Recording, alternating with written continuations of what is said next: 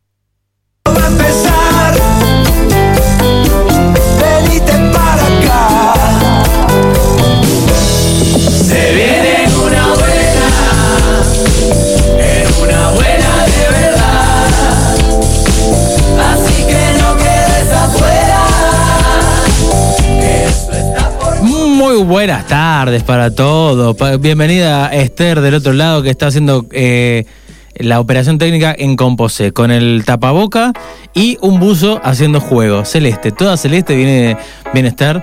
Eh, bueno, habrá pensado, habrás pensado Esther que ayer el resultado del partido eh, de Uruguay iba a ser otro y quizás por eso ya tenías toda, eh, estabas toda prontita para, para venir acá de celeste a este estudio de, de FM Ciudadela. Bienvenimos a todas aquellas personas que están conectadas a través del 88.7 en FM, en el centro, Ciudad Vieja, Cordón.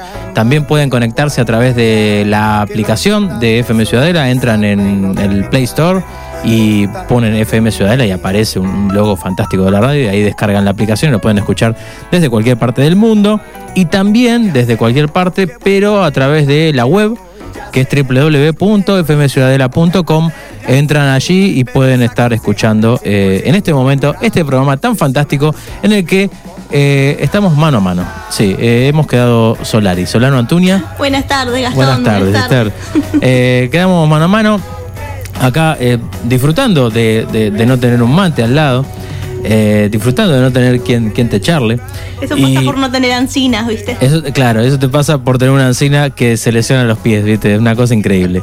Eh, así que a la encina que, que se lesiona los pies le vamos a mandar un, un saludo muy grande. Yo soy mi propia ancina, entonces. Claro, vos no tenés ese problema, exactamente. Eh, también le quería decir a la gente ¿Qué? que se puede conectar a través de las redes sociales. Ahí está. Instagram y Facebook eh, pueden estar viendo en este momento la eh, transmisión que estamos haciendo cada vez más profesionales. Van a poder escuchar a través de esas redes también las canciones que van a sonar en la tanda y los separadores y todo, todo, todo, todo. ¿Sabes qué va a haber hoy, Esther, por acá? En este, en este espacio eh, radial de dos horas hasta las 20 horas. Bueno, en un rato, en un rato vamos a seguir con la segunda parte de, mm, la música, del rock uruguayo antes de, dictadura, que, que quedó medio cortina, porque la otra vez cuando lo hicimos, creo que fue el lunes pasado, eh, quedó medio corto, porque claro, nos quedamos hablando con, Gallino, con José Gallino, y, daba para mucho más.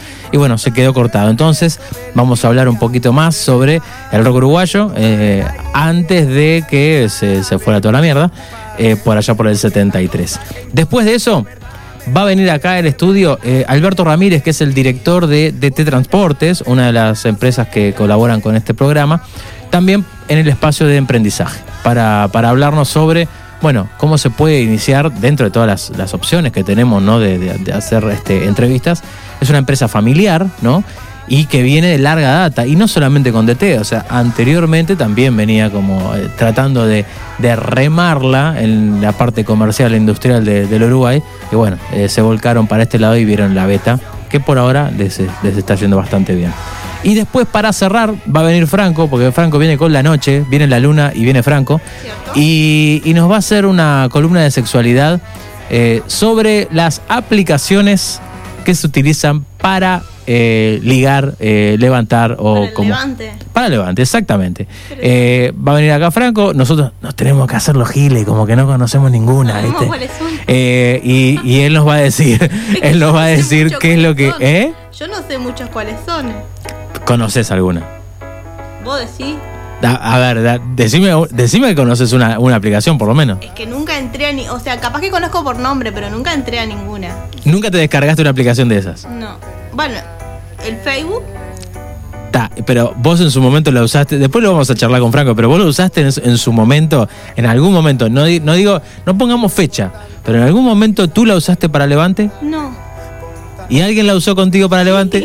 Ah, bueno, entonces sí. No, pero no, te digo ahora porque ahora está, hay una hay una barrita o un icono que dice para rela- para encontrar relaciones en pareja o para tener una pareja, pero en Facebook. ¿En Facebook? Eso no existía. O sea que Zuckerberg quiere eliminar absolutamente todas las competencias, las competidores, y a través de ¿No Facebook te quiere... a vos? ¿Viste que siempre te aparece como notificaciones nuevas hay un para, para, para establecer una relación, para tener un vínculo? No sé, hay, hay algo que... Ah, puede no ser, probablemente. qué Es lo que es bien lo que dice porque no le presté atención tampoco. Bueno, entonces este, le vamos a preguntar a Franco que él debe saber al dedillo eh, esa, esa parte de la aplicación de Facebook que te, te convida a que busques una, una pareja. Ah, En los chats privados siempre te mandan cosas. Se- se- te- a, vos te, a vos te manda. La- Está cansada. Tengo Messenger más, yo lo, lo- hace muchos años me lo saqué. Ajá. Messenger me lo saqué. O sea, Esther, la cara, ustedes tendrían que ver la cara de Esther cansada como diciendo, ah, se me manda. No, serio, de. Dejan de mandarme, por favor. Es que Claro. siempre lo digo, no tengo, siempre lo publico porque me, me tranca el, el teléfono en esa aplicación. no Claro, es, un- es una aplicación. Bueno, con los teléfonos como vienen ahora, que tenés 18 mil millones de gigas, probablemente no te tranque tanto. Pero ¿qué pasa? Nosotros, los uruguayos, somos muy consumistas de aplicaciones. No digo consumistas en general, que capaz que sí, pero de aplicaciones. Vemos una aplicación que a mí me pasó. eh, que yo estoy tratando de buscar una aplicación que no la encuentro. Una aplicación que sirve para utilizar el rostro de un famoso y poner los labios eh, nuestros y vamos a eso. Y yo todavía no la encontré, pero está. Ten- Tengo un participante acá de, de, de- desde el más allá Ajá. y dice, nunca mejor dicho, una app, entre comillas, porque son De app. relevantes. Claro, muy bien. Fe- Federico Rieffel. Seguramente, que, que está del otro lado. Bueno, y hablando de Federico Rieffel y hablando de quien debería estar también eh, más hacia la derecha, que son eh, que es Ana da Costa también, eh, hoy no van a estar ninguno de los dos. Eh, y las personas que están viendo las transmisiones se darán cuenta que me dejaron más solo que el uno. Aparte te ven los dos micrófonos solo y vos no- a vos no se te ve casi. ¿En serio? Uy, bueno, no importa. Eh, Bueno, la gente va a experimentar ver un programa con una voz en off solamente, como en la radio, básicamente. Eh, bueno, Fede no vino y Ana tampoco. Eh, cuestiones que vamos a dirimir más adelante. Si querés te Eh. pongo una foto ahí para que no los extrañes. No, no, es que en realidad yo con Fede estuve hablando hasta hace 20 minutos. O sea, de extrañar nada. Es más, yo le pregunté a ver cómo tenía eh, su, su piecito, porque eh, el, el- el niño explorador eh, se fracturó en 18 mil pedazos un, un dedo. Pero bueno, ellos dos eh, mandaron un mensaje. Ah, pero le quedaron otros más. Eh, sí, le quedaron nueve más para seguir experimentando a ver hasta cuándo puede romperse para hasta perder el equilibrio. Cuando rompe tres, cuatro más, ahí sí, perdés el equilibrio. Eh, y bueno, Anita mandó un mensaje y Fede también. Y, y bueno, yo quiero saber cuál es la excusa. ¿Cuál es la excusa que tienen? Este, así que cuando vos quieras mandar el, que a vos se te ocurra, porque cualquiera de los dos para mí es falso. Pero bueno, está, yo le voy a dar el beneficio de la duda. Eh, no, no los tenés ahí. Está, no importa. Bueno, mientras tanto, voy a, voy a comentarles a las personas que están del otro lado que vamos a iniciar hoy la campaña del abrigo. Pero pará, pará. Vamos, vamos. ¿Qué es el audio que me mandaste por último? Ese es uno, ese es de, de- de Fe- el niño Federico. Y hay uno dentro del drive, eh, dentro de lo que te pasó Federico también, Sí. que es de Ana. Bien. Ese es el primero, ese lo tengo. Bueno, entonces vamos a escuchar la excusa que tiene Federico Rieffel para todos nosotros y para todos ustedes también. Hola, hola, queridos amigos, ¿cómo están? Bueno, este, yo acá ya escuchando el programa, por eso aprovecho para mandarles un besazo enorme. Este, y bueno, y contarles que, que estoy acá por estos lados, más que nunca cumpliendo mi trabajo, ¿no? Porque, bueno, sucede que Gastón, que es profesional tremendo, eh, me dice que, que, que, bueno, me quede acá en casa para, para sentir la experiencia como oyente, para que después le haga una devolución interesante y profunda. Este, y bueno, está, y, y, ya de paso pedirle disculpas, porque yo había creído que, que me estaba suspendiendo, porque casualmente, eh, bueno, se había dado que, que yo dije, bueno, uh, que no se puede hacer la, la rifa, no se va a poder hacer la rifa, y al final se pudo hacer. Y, me dijo, "Mm, bueno, ¿no querés ir a experimentar como oyente a tu casa? Y yo dije, "Mm, ¿qué me estás suspendiendo, Gastón? Me dice, no, no, amigo, no, es para sentir la experiencia, nada, vaya el viernes, quédese tranquilo. Y, y bueno, entonces, nada, eh, muchas gracias, Gastón, por hacer este, esta increíble labor. Y les mando saludos y que tengan un genial programa. Voy a estar acá interviniendo eh, cada tanto, así que, nada, hoy nos oímos. Excusas, las excusas que ponen siempre, ¿verdad? Esta gente que, que no quiere trabajar, que, que le, le escapa al bulto. Nada de lo que vos dijiste. No, absolutamente nada. No, la verdad, eh, toda la, la- culpa te la- se la endilgan a uno, ¿verdad? O sea, acá, acá se mandan los mocos. Y un moco más grande es el que se mandó Ana da Costa. Ana da Costa dijo, yo te voy a mandar un, un- un audio explicativo. Y, y me lo mandó. Yo lo perdí. Qué gracioso. Bueno, la cuestión es que Ana eh, está con unas dificultades técnicas, de logística básicamente, porque eh, en un hecho sin precedentes hizo una mudanza en ocho días más o menos. Eh, aparentemente hicieron la mudanza desde Tres Cruces hasta Sayago a pie. y bueno, en, esa mudanza a pie llevaron una, una cosa por vez, una mochila, una mesita, una silla, y bueno, demoraron bastante. Eh, Esther está tratando de eh, vincular algo que A ver, dijo. te voy a poner algo a ver si es o no es. A ver. Hola, hola, buen viernes para todos. Bueno, estoy pero no estoy. Es así medio la historia. Estoy presente, estoy ausente, pero no me fui. Voy a volver. Es un- es- por ahora es un, Sí. un trabalengua. Estuvo bueno. Y bueno, cuando vuelva les contaré. Y todos los cambios, primero no está tan bueno y después se pone linda la cosa. Lo mismo pasa con los cambios de hábitos. Primero no está tan bueno y después decís, wow, qué bien que me hizo esto. Seguiremos con sopas, guisos y cazuelas el próximo viernes. Les ¿Traerá alguno espero para conversar un poco de todo esto y saber qué condimentos les gustan a ustedes. Besos. Bueno, lo- los condimentos que nos gustan a nosotros son los que eh, los que le ponen las cosas eh, Ana, a las cosas que trae para comer.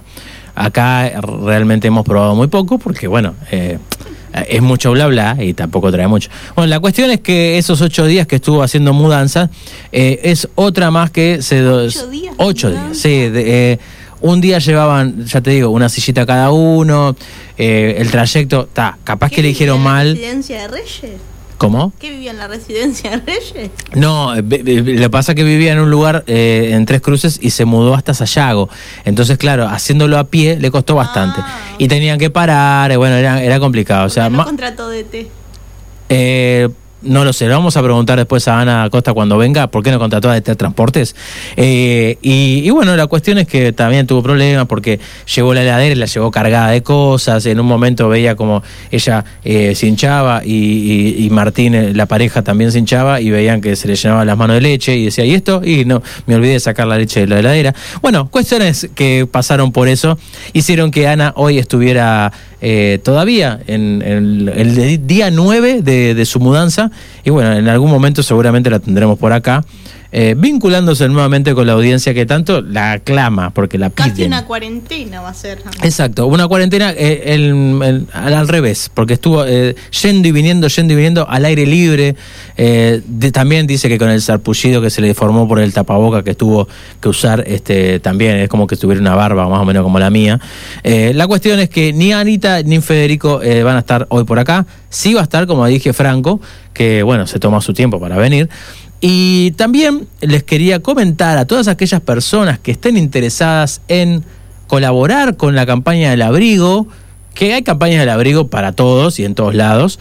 Eh, en este momento nosotros en- desde En Una Buena estamos colaborando con la campaña del abrigo organizada por la Escuela Nueva Acrópolis y nosotros a través de Valle del Nilo que la gente fantástica del Valle del Nilo que está en el Parque Posadas, nosotros también vamos a estar colaborando. O sea que le decimos a todos aquellos que quieran y tengan eh, ropa de abrigo, eh, no sé, frazadas, eh, bueno, alimentos no perecederos también, porque en estos momentos donde generalmente se hacen comidas de olla y demás, bueno, vamos a estar juntando todo eso y vamos a colaborar con la campaña del abrigo que se cierra el 21 de junio, ¿tá? o sea que hasta el 21 de junio tienen oportunidad de o traer a, a la radio o si no, también hacerlo a Valle del Nilo que queda en el, en la radio después de las 5 de la tarde. Después de las 5 de la tarde, exactamente. Eh, en el local 113 del Parque Posadas está Valle del Nilo y ahí ustedes se pueden acercar con eh, su eh, amable donación. Y otra cosa que quería comentarles. A partir de hoy, capaz que más adelante o quizás a partir del lunes que viene, bueno, vamos a tener una cartelera solidaria. ¿Qué es esto? O colaborativa en realidad. Eh, todas aquellas personas que tengan su pequeño emprendimiento y que eh, realmente vean que, bueno, no está funcionando de la manera que quieren, quieren tener algún, mm, yo qué sé, algún empujoncito eh, pequeño, nosotros vamos a estar colaborando a través de, mm, de una tanda que va a ser colaborativa. La Vamos a poner al aire ahora en formato PNT, pero a partir del lunes seguramente ya grabadita para que ustedes tengan. En- en- entre otras cosas, por ejemplo, hay, em, eh, un- hay psicólogos, ¿ah? Eh, hay clases de yoga, hay catering de, de, de pizzas, catering full of no, eh, hay alimentos saludables. Uy, está tronando de una forma fantástica. Y Esther está con miedo. No, no tengo miedo. ¿No le tenés miedo a la lluvia? No, me encanta la lluvia. Está, pero para estar adentro de tu casa. Cuando, claro. Claro. No, me gusta caminar la lluvia en el verano igual. Está. Bu- eh, es que está lindo. Si tenés un- una estufita de leña, está lindo. No, no, ¿No te tengo gusta? leña, pero tengo la Ah, obvio. Sí, sí, sí, está. Pero no te la. ¿No se acomodan alrededor de la estufa y te dejan sin espacio tus gatos? totalmente. Claro, viste. Estirados en como... Claro, los gatos piensan que son los dueños de la casa. Sí, yo le decía a mi madre el otro día, cuando sea gato en mi, pro- en mi próxima vida voy a ser gato. Está, y en tu próxima factura de la luz se la vas a pasar a ellos. A ver, que se la. Que, que- va, tomen. A ver, hagan algo, páguenla ustedes, ¿eh? Ah, y quiero repetir también, ya que estoy, antes de escuchar la primera canción, eh, los ganadores de, de la rifa. Los ganadores de la rifa que los vamos a publicar este fin de semana, ¿tá? Para que estén arrobados, para que se sientan aludidos y, bueno, vengan a buscar o coordinamos la, entrega del premio. Bueno, el pequeño electrodoméstico de Escame lo ganó Paola Castellanos. Paola Castellanos ganó el pequeño electrodoméstico.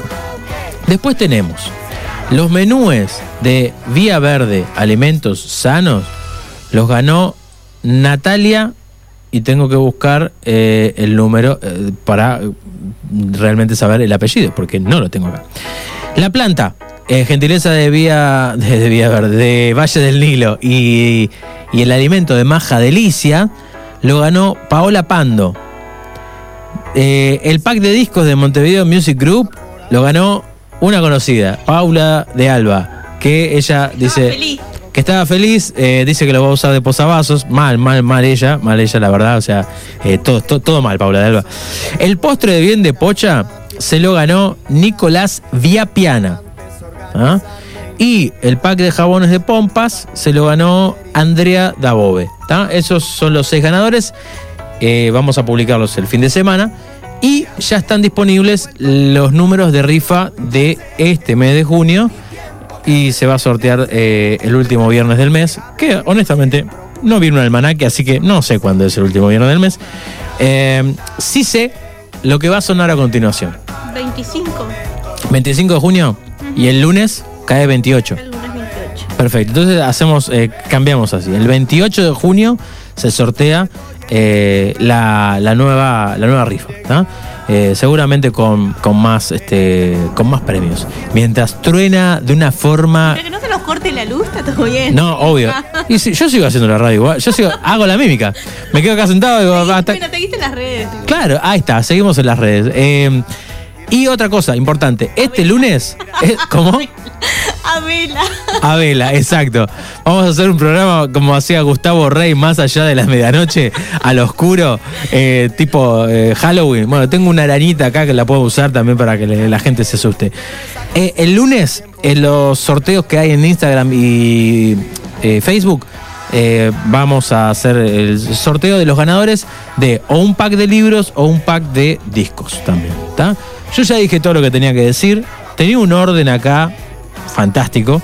Eh, y dentro de ese orden, vamos a escuchar a continuación una canción. Porque la vida está llena de ese tipo de cosas que a veces ahora, hace un- de un tiempo a esta parte, está mal visto.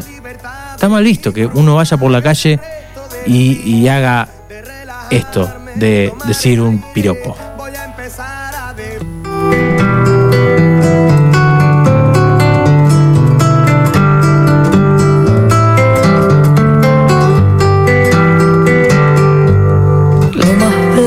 Que hay es la primera vez que vi nieve. Lo más negro que hay es un carro fúnebre cuando llueve. Si quisiera decirte bello que evoco. Usaría tu nombre si no te ofendes por el piropo. Negra y blanca mi guitarra, blanca y negra la ciudad. De los negros el candombe, de los blancos viene el vals.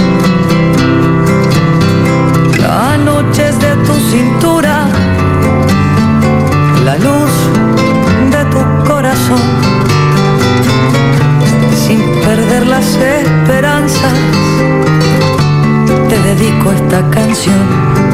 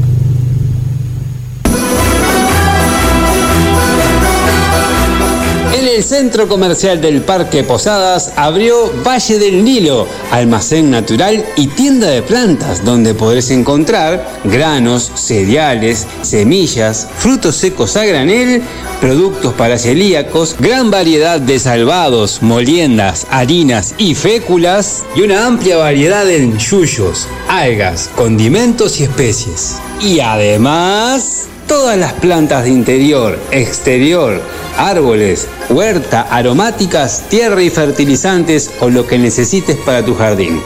Pedí las listas de precios por WhatsApp y recibilo en la comodidad de tu casa al 092 003 079. Envíos sin costo. Busca Valle del Nilo en las redes sociales y participa de los sorteos semanales por una hermosa planta de interior. Valle del Nilo 092 003 079. El siguiente espacio de En una buena es una presentación de ¿Tenés problemas con la oscuridad? En el campo, en la ciudad, en tu casa, en el edificio. MBC Equipamientos tiene una luz para cada una de tus necesidades. Buscanos en la web o llama al 095 100 020 y no pagas la luz. We want you to camp. We want you to hear.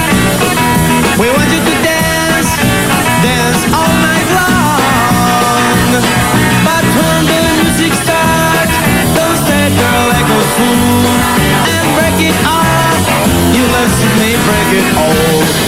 If you're gonna die,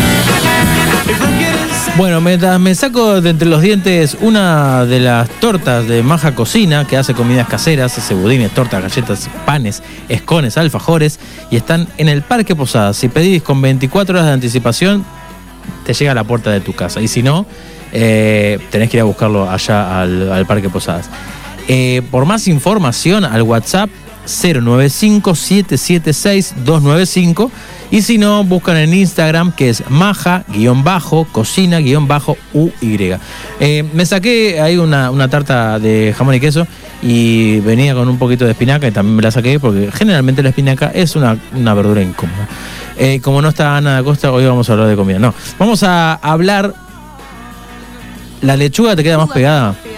No, a mí particularmente eh, no me queda nada pegado. ¿Por qué? Porque tengo un, aspirador entre los dientes. Me lo instalé. Sí, me lo instalé como si fuera un aire acondicionado, un inverter. cuando, cuando cumplí 30 y se me cayeron los dientes, me instalé un aire que chupaba la mugre que quedaba ahí. Pero siempre tenés que pasarte cepillo dental, hilo dental y las escobillas. ¿Por qué? Porque siempre puede quedar algo, ¿verdad? Bueno. Vamos a hablar ahora sí de música. Lo que estamos escuchando es eh, Break It All eh, de los Shakers. Y claro, uno cuando escucha esto empieza a cantar, a, tatar- tararear por una. Eh, ¿Cómo se llama? Con un inglés bastante burdo. Yuguacho Chucán, ese tipo de cosas. Bueno, estos son los Shakers, ¿verdad? Y vamos a hablar un poquito solamente hasta que mm, nos tengamos que retirar para dar paso a otro espacio de el rock uruguayo antes de la dictadura. Es, bueno, hay un como un, año en particular en el que empieza o se pone como fecha de nacimiento del rock en Uruguay, que es en 1956. ¿Por qué le ponen esta fecha al nacimiento? Bueno, porque eh, en, ese año, en 1956, eh, llegó la película Rock a- alrededor del reloj con la banda sonora de Bill Haley y los Cometas. Eh, llegó en, esa época una superproducción de Hollywood, ¿verdad? Una película hecha por eh, Elvis Presley. Este hecho movilizó a los jóvenes de la época que bailaban en los cines ante la, mirada sorpresiva de los adultos, ¿no? Y ahí se sembró la semillita del rock and roll como um, eh, una de las propuestas fue o apareció de Blue Kings, que con el nombre ese anglosajón eran uruguayos en ese, en ese año 56. Un poquito antes, habíamos hablado con Fede, eh, entraron a escena los TNT, tres uruguayos, tres hermanos, hermanos croato de, de Las Piedras o de La Paz. Bueno, eh, era por ahí cerquita. Que por el año 53 eh, arrancaron con un- una movida de música pop, mezclada con pop anglosajón, con pop italiano, Y a partir de la llegada del rock, ellos también se introdujeron en eso. O sea que podemos mencionar a los Blue Kings como los precursores y a los TNT como los que chuparon rueda. Dijeron, bueno, esto anda bien, vamos a modificar un poco lo que hacemos y lo vamos a transformar en rock and roll. Pero no solamente de Blue Kings y de TNT vive el hombre, no. Aparecieron otros eh, exponentes del, del rock en el Uruguay, como por ejemplo justamente los Shakers. Los Shakers que conformados por los hermanos Fatoruso. Hay una anécdota que cuentan que en, esa en ese momento, en los eh, fines de los 50, principios de los 60, evidentemente no ganaban plata como para, para comprarse instrumentos, no tenían plata porque eran muy jóvenes, eran chiquilines. Y, y cuenta Osvaldo Fatoruso que como no tenían plata para comprarse los instrumentos, hicieron actuaciones gratis a cambio de tres guitarras Sony Boy y un equipito, que la fabricaba el Palacio de la Música, y eran pesadísimas y durísimas. Te quedaban las manos llenas de callo. Pelín le sacó el mango a una y le puso otra madera así, sin trastes. O sea que eh, haciendo canje, digamos, con, con el Palacio de la Música, Osvaldo Fatoruso y los Shakers empezaron a tener eh, instrumentos propios. Luego, obviamente, eh, no fueron en un- una primera instancia profetas en su tierra, como dijimos antes, pero bueno, triunfaron en otros lados, en Argentina, por ejemplo, los Shakers, TNT, eh, alrededor de Latinoamérica, y por su vinculación con Italia, también con, en, Italia. Y otra banda que podemos decir que no era rock, pero eh, terminaron siendo tipos de, un carisma que era abrumador eh, y, podían ser perfectamente catalogados como estrellas de rock, eran los iracundos. Los iracundos que desde, desde Paysandú, los anduceros se fueron a probar suerte a otros lados. De hecho, tuvieron muchísimo éxito, obviamente no solamente acá en Uruguay, sino también en Argentina y Latinoamérica. Puerto Montt, eh, lo habíamos comentado también el, el lunes, eh, fue una canción, un éxito que rompió con todo. Y ellos confesaron que cantaron en una ciudad que no conocían, que desconocían completamente.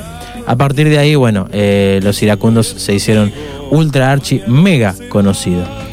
Eh, también en los 60 empiezan a sonar bandas como Los Delfines, Cano y los Bulldogs, Los Mokers, que podríamos decir que eran, no sé, como la contrapropuesta de los Shakers, eh, el Sexteto Electrónico Moderno, el Quinto, con Rada, que estamos escuchando ahora a Rada, pero creo que lo estamos escuchando con Opa, me parece, pero eh, el Quinto con Rubén Rada, eh, los Moonlights y el Sindicato. Bueno, Hugo y Osvaldo Fatoruso, no conformes con el suceso en Sudamérica de su grupo, buscando expandir su horizonte musical, toman su portfolio y con elementos fusionados de jazz y candombe parten hacia Nueva York y donde eh, en 1969 forman OPA. O sea que viajaron al otro lado del mundo y en ese año 69 formaron OPA y eh, realizaron los discos Golden Wings y Magic Time. Para el que no sabe de inglés, eh, Golden Wings, eh, alitas doradas, ¿tá? y Magic Time, eh, tiempos mágicos. No, no confundir con Magic Johnson, el basquetbolista ni nada por el estilo. En la década de los años 70 y en los momentos de más difusión a través de discos y actuaciones aparecen nombres como, bueno, Eduardo Mateo, que eh, a decir de Osvaldo Fatoruso, Mateo es la luz de la música uruguaya. El tipo abre una beta para todos nosotros mamar, no solo interminable, sino muy importante. Eduardo Mateo fue el gran referente de toda una generación por su mezcla candombe, bossa nova con beat, cantando temas en español, en una época en que no era comercial eh, hacerlo. Fue el líder del quinto, eh, tocando guitarra y, y en la voz junto a Rubén Rada. Eh, bueno, estuvo con Urbano Moraes también, el Lobito Lagarde, eh, Alfredo Vita. Bueno, en ese año 70 aparece eh, Eduardo, o en los 70 aparece Eduardo Mateo. Bueno, aparece Opa, como les había comentado, Totem, también con Rubén Rada. Eduardo hizo música solo para entendidos, ¿no? Porque estaba más allá de la estratosfera que algunos temas de él son mágicos que no sabes.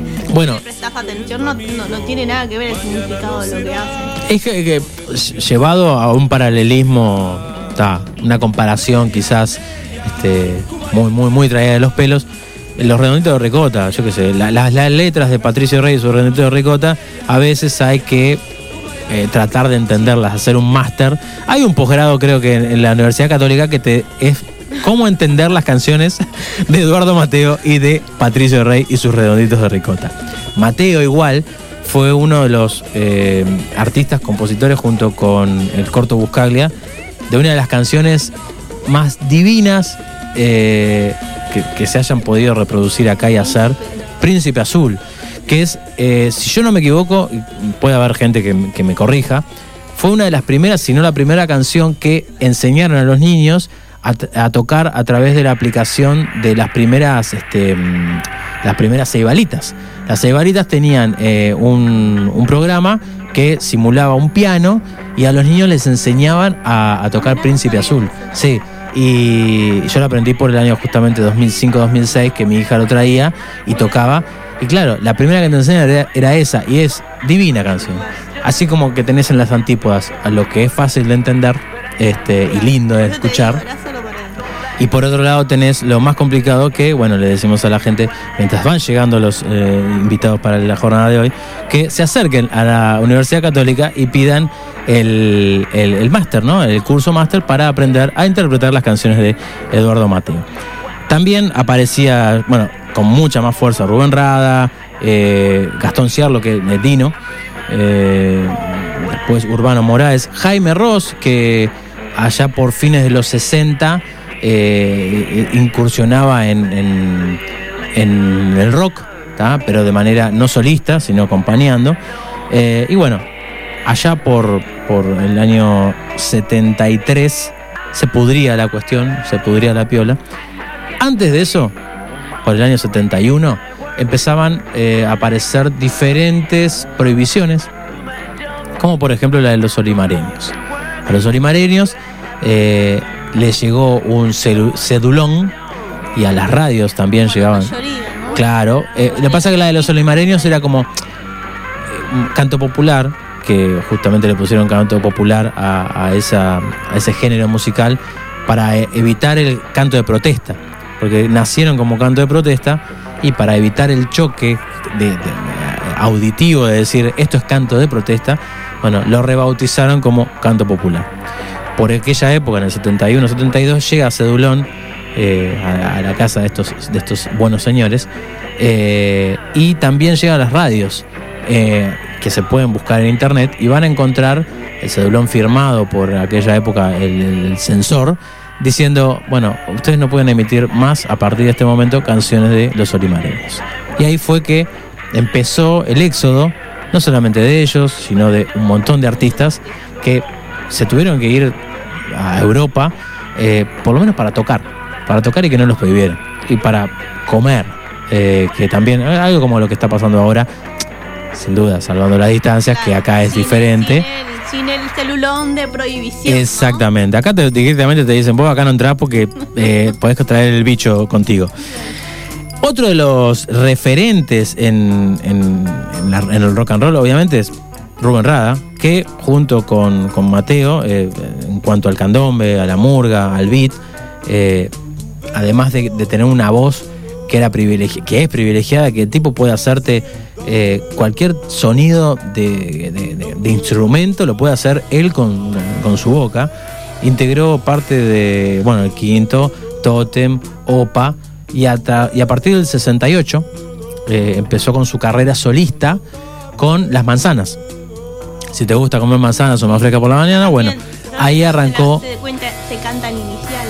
Claro, también, exactamente. Bueno, ahí te das cuenta que eh, referentes de los años 60, prohibidos en los 70, hoy Son vigentes. son vigentes y además los ponen como referencias para los niños. Ahí te das cuenta. Eso se canta para divertirse y el príncipe azul para la siesta. Claro, exactamente. Canciones de María Elena Para dormir la siesta a los bebés es algo maravilloso escuchar este tema que están todos dormiditos y vos mirás a aquella durmiendo, es algo divino. Claro. Bueno, en algún momento podemos hablar de María Elena Walsh, que eh, ahora ya no está, pero ha sido una de las pioneras en esto de inventar personajes, darles una vida, eh, hacer canciones con ellos y, y trascender eh, las generaciones.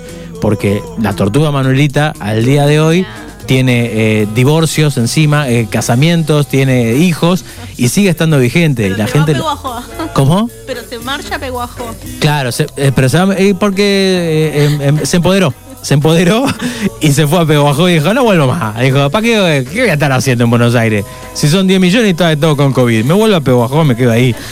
Bueno, y paralelamente al rock and roll, también, como decía, surgían eh, la música popular y de protesta. Y en 1967, estos músicos uruguayos de proyección folclórica se fueron al Festival de la Canción de Protesta en Cuba. Y el mundo vivía momentos de crisis social y política. Muchos músicos reflejaban una postura crítica en sus canciones, por lo que comenzaron a ser identificados bajo el rótulo de canto de protesta. Pero algunos no se sentían identificados y empezaron a cantar, eh, a hablar de canto de propuesta o canto de antiprotesta. Eh, y a partir de 1973 logró mucha más difusión. Dentro de estos eh, cantores estaba Alfredo Citarrosa. Alfredo Citarrosa que arrancó con su carrera este, profesional como locutor. Su carrera como cantante comienza en el año 1963 y a instancias de un amigo suyo se presenta en un programa televisivo de la ciudad de Lima. Durante su viaje de regreso a Uruguay, canta en un programa radial de la ciudad de La Paz, Bolivia, y hasta entonces se había desempeñado como periodista y locutor radial, trabajando en varias emisoras de Montevideo. Más adelante, continuaría su labor periodística en el semanario Marcha, y su debut como cantor profesional fue en Montevideo, tuvo lugar en el Auditorio del Sodre en 1964. Bueno, debido a su militancia política, su canción, así como tantas otras, es prohibida en Uruguay a partir de las elecciones de 1971. Esa prohibición se consolida con el establecimiento de la dictadura cívico-militar el 27 de junio de 1973. Con el recrudecimiento de la persecución, habiendo sido convencido de que su canto solo sería útil a, la causa del pueblo desde afuera, se fue eh, al exilio en 1976. Bueno, como dijimos, los, los olimareños también formaron parte de este exilio, que arrancaron eh, con Pepe Guerra y Braulio López allá por 1962. Obviamente su nombre viene de- con el origen de- del lugar de donde provenían, el río Limar en 33. Bueno, y, y con esto eh, podemos ir cerrando. ¿Vos te acordás de la película de los patorrizos? No, no puedo acordar. Yo como. ¿Te acordás que hicieron una película, un documental o algo? Hit. Ah, es. Bueno, esa película, eh, Fede, Aldo estaba vivo todavía. Claro, exacto. Eh, creo que Fede la, la estuvo la estuvo bichando justamente para alimentarse y alimentar esta No columna. me acordaba cómo era la película, pero está muy buena para, para, para ver un poquito de la llama y de las, de- de las declaraciones de ellos. Está, Sí. Es interesante ver cómo eh, los, los artistas de, de la época eh, no acomodan el discurso. Hoy, hoy podemos ver gente que es re panqueque, eh, pero en su momento eh, fueron consecuentes con lo que decían, con lo que hacían, y, y bueno, eh, las prohibiciones ta, no permitieron que siguieran con una carrera que probablemente hubiese sido como la que tienen, no, yo qué sé, no te va a gustar, la vela puerca, lo que sea. tampoco cambian de bando. No. La misma línea y. nada, como los, como los caballos, ¿viste? Pones Exactamente. Le- siguen esa misma línea de. Y es lo que hace más valorable también el discurso de esa época y lo que escuchamos en las canciones reproducido. eh, podemos encontrar mm, este, cosas que al día de hoy se acomodarían a ese discurso. Bueno, eh, con esto eh, y, mm, y un bizcocho que también me lo comí en Maja Cocina, eh, nos vamos a retirar a una pequeña pausita. Y después de la misma, vamos a estar acá sentados en el estudio. vamos a, abrir este estudio de dimensiones gigantescas, de 8x8. Vamos a tratar de que no se sienta el eco de estar tan alejados con la distancia social. Eh, y vamos a estar hablando con Alberto Ramírez, que es el director de DT Transportes, en el espacio del emprendizaje. Así que no sé si, si si hay una canción ahora. No, no hay una canción. Entonces vamos a la pausa y cuando volvemos venimos con emprendizaje. Ese que hoy porque confía el lema que vos odias. Mientras que Biafra estaba muerta, muerta de sol y sin pan. Sus crías estaban blancas, blancas de peste mortal. Biafra estaba muerta, nadie allí quiso llegar. Por unos negros que mueran, ¿a quién le puede importar? Ese que hoy es tu amigo, mañana no será, porque confía en el lema que vos odias.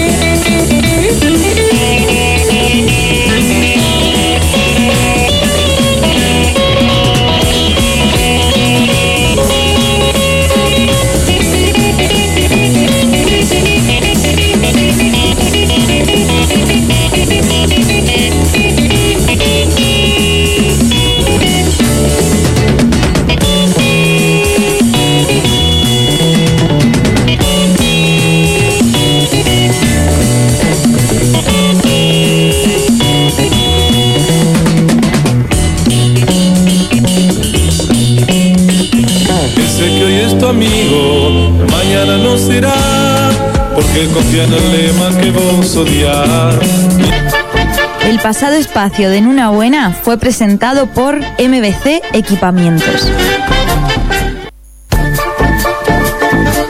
Comunicate con En una buena. WhatsApp 094 90 10 07. Mail en una buena magazine arroba gmail.com. Instagram arroba en una buena. Facebook, en una buena. Necesitas hacer una mudanza, no lo pienses más. DT Transportes. Es una empresa especializada en servicios de mudanzas. Más de 20 años de trayectoria. Armado y desarmado de muebles, sanitarios, electricistas, albañiles, limpieza post y premudanza, venta de insumos.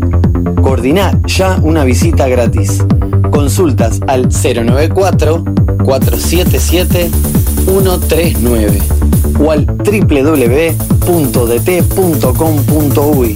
Múdate feliz. Múdate con DT Transportes.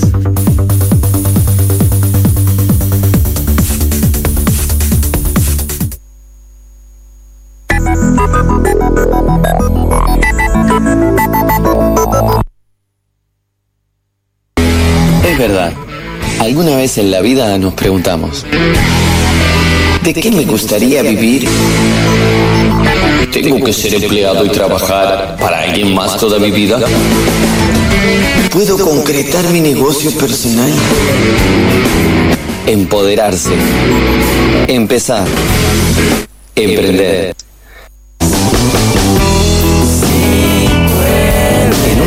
Brinda un espacio para compartir experiencias de personas que tomaron impulso y saltaron hacia el gran vacío de la oportunidad. Emprendizaje.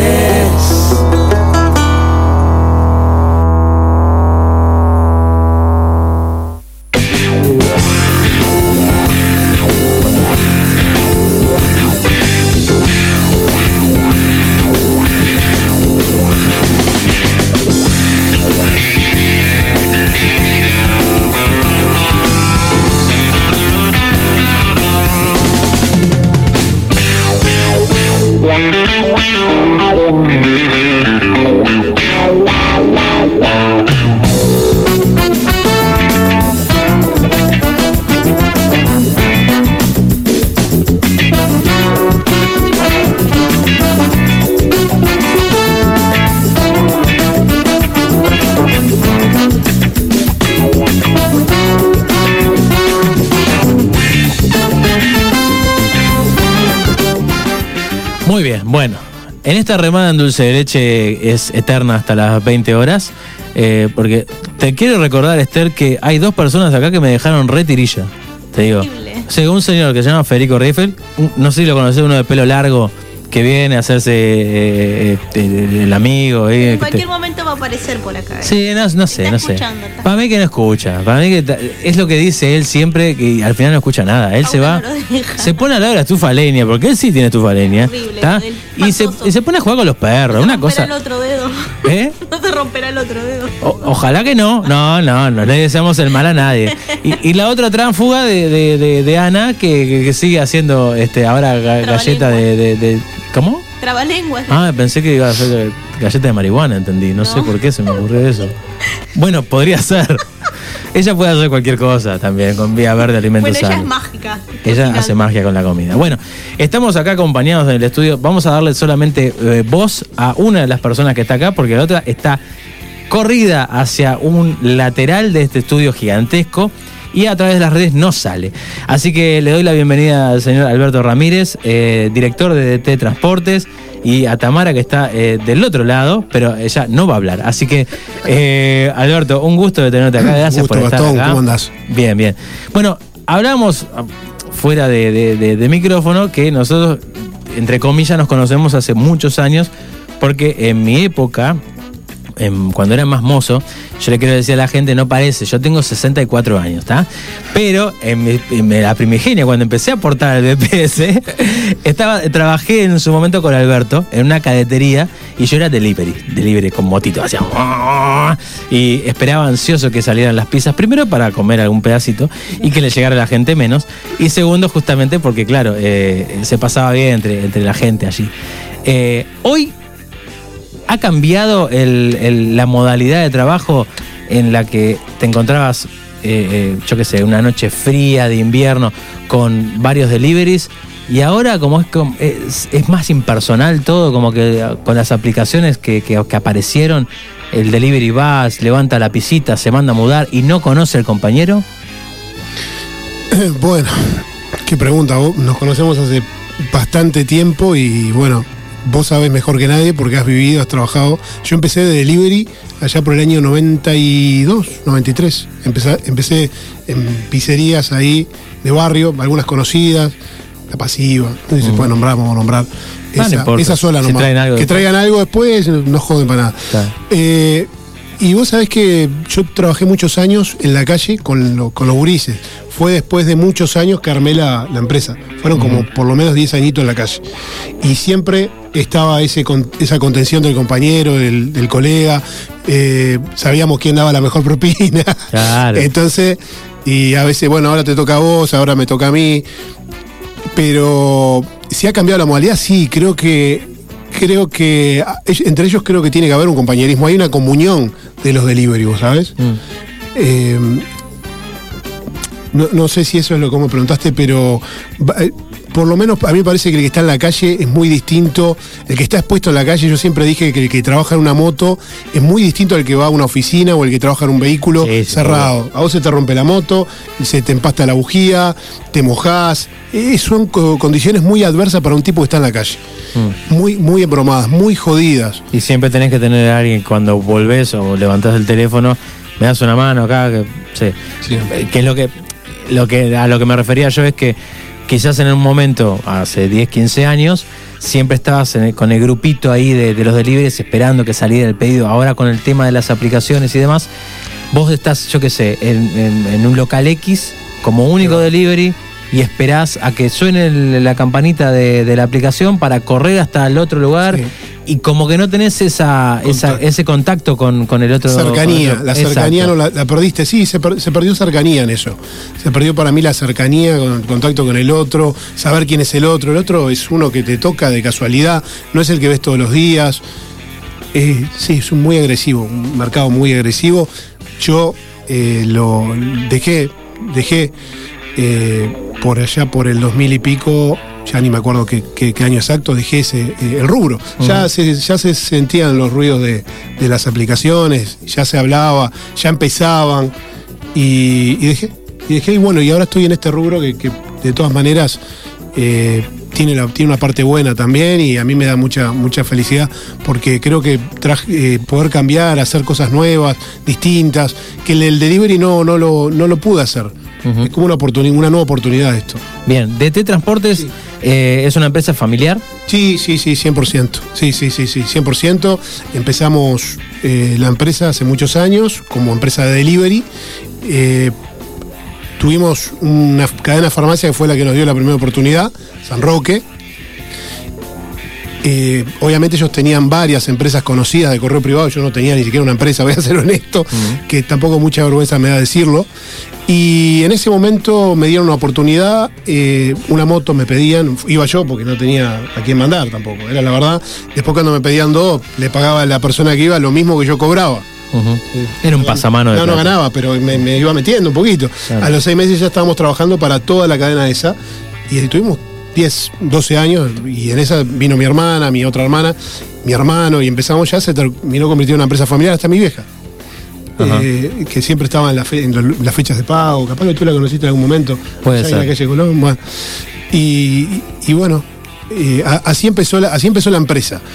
Eh, eso después se vendió esa cadena de farmacia y dijimos, bueno, ta, se terminó todo porque eh, era el principal cliente, el único te diría. Sí, tuvo que reinventarse. Pa, dije ese día, yo me acuerdo hasta dónde estaba.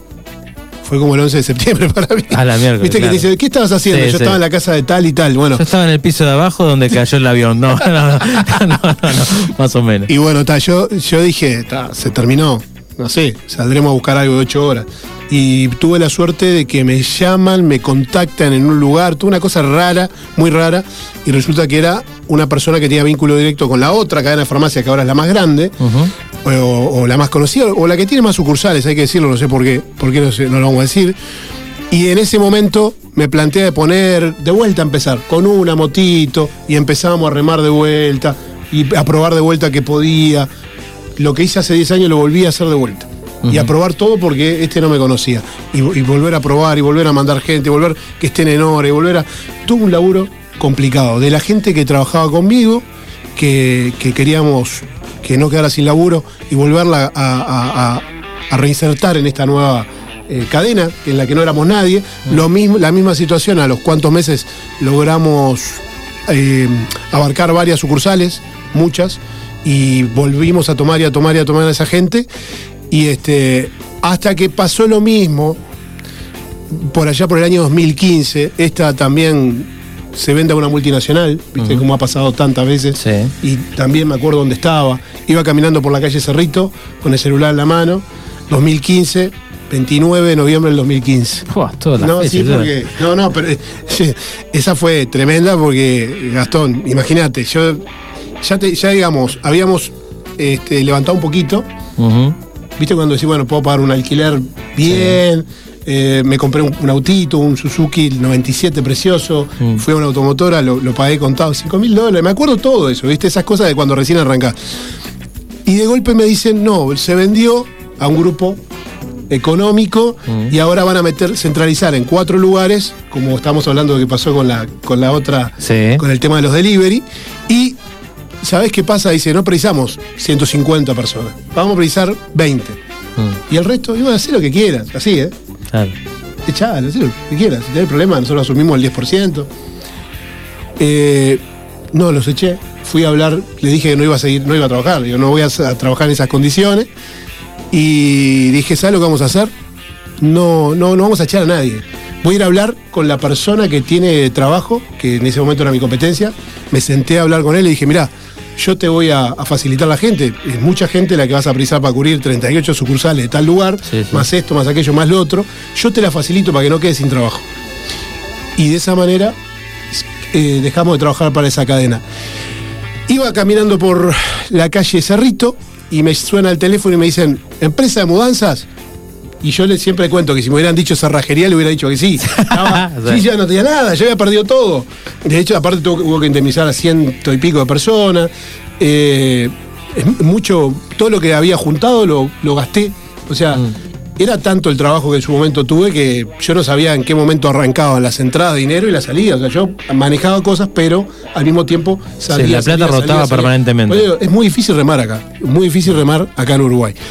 Eh, Por eso arranqué, la- arranqué comentando de que yo era un delivery, yo no, no, no arranqué con ayuda, no tuve una ayuda, no tuve un padrino, no tuve una, una, una posibilidad más que eh, reinventarme. Empresa de mudanza, sí. Agencia Nacional de Vivienda. Me citaron una reunión y terminamos haciendo la, la famosa mudanza del CH20, un edificio muy emblemático sobre la Rambla y Paraguay, que la Ajá. gente que, que escuche la radio... Uno rojo, gigantesco. No, no, es- los, los rojos están atrás. Ah, los blancos. Y los blancos. Eh, sí, ahora decían- sí, ahora sí. Que decían que había peligro de derrumbe. Sí, sí, sí. Hablábamos, a, la- a los 6, 7 meses me llama y dice, bueno, la vamos a hacer contigo. Cosas del destino, cosas de la vida, estamos haciendo mudanza. Este, somos DT, siempre fuimos DT, siempre fuimos distribución total. Este, solo que hoy lo abreviamos y son dos letras, DT, DT Mudanza, DT Transporte. Y bueno, está por ahí un poquito la, la introducción de lo que ha sido eh, el camino hasta acá, ¿no? Hasta esto. Recién contabas que, bueno, en el momento que te dijeron tenés que echar o hacer lo que quieras con, lo- con los empleados, yo qué sé, una mente empresarial dice, está, los hechos de una mierda y ya está. Eh, desde, desde el vamos, como que vos tenés la, mente del, laburante y, y ta, tu idea fue, bueno, pon- busquémosles una solución a esta gente. Siempre es así eh, en, las decisiones que se toman también en, la empresa, siempre eh, bregando por bueno, el empleado más que bueno eh, brindar soluciones, o es, bueno, ta, yo qué sé, se perdió tal cosa, ta, la pagamos y ya está, se acabó el problema. Sí, bueno, eso es una cosa que me ha traído muchos problemas. Y me hago cargo y problemas hasta familiares, porque en realidad siempre fui así. Sí, esa parte no la, no la- no la he cambiado nunca. Y me ha traído problemas en la parte familiar, pero que siempre tiene solución, o sea, no, no cosas graves. Eh, en cuanto al tema de que siempre estoy defendiendo a la persona que está trabajando con nosotros, y capaz que no, a veces no he sabido ponerme en lugar del cliente. En muchas, en muchas oportunidades no he sabido ponerme en lugar del cliente, defiendo mucho a la persona que está trabajando. Eh, pero fue, fue siempre lo mismo. Creo que eso pasa por el hecho de haber sido un cadete durante tantos años, o haber trabajado lavando coches, o haber eh, tenido una actividad como, no me da vergüenza, limpialata. O sea, siempre eh, mi- ah, fui más tiempo empleado que patrón. Sí, sí. Y después cuando me tocó estar del otro lado, me puse a ver cosas que yo las veía cuando estaba del otro lado. Por ejemplo, yo empecé a trabajar por una persona hace muchos años, cuando empecé en el delivery, y no era fácil cobrar. Te digo, no importa, esa persona lo veo, lo saludo por tres, pero eh, no era fácil cobrar. Trabajamos muchas horas, 12 horas arriba de la moto, y no era fácil cobrar. Y yo dije, algún, algún día voy a hacer esto y lo voy a hacer bien. O sea, vamos- la gente que labure, que cobre. Claro. Eh, había, hay cosas que no las puedes cambiar, un rubro que eh, las reglas las pone prácticamente el que te contrata. En ese momento era así, estamos hablando del año noventa y pico. Se pagaba y se cobraba muy poquito la hora y no era para hacerse millonario, salvo que tuvieras el sistema de no pagarle. Pero yo dije, bueno, claro, así hacía plata.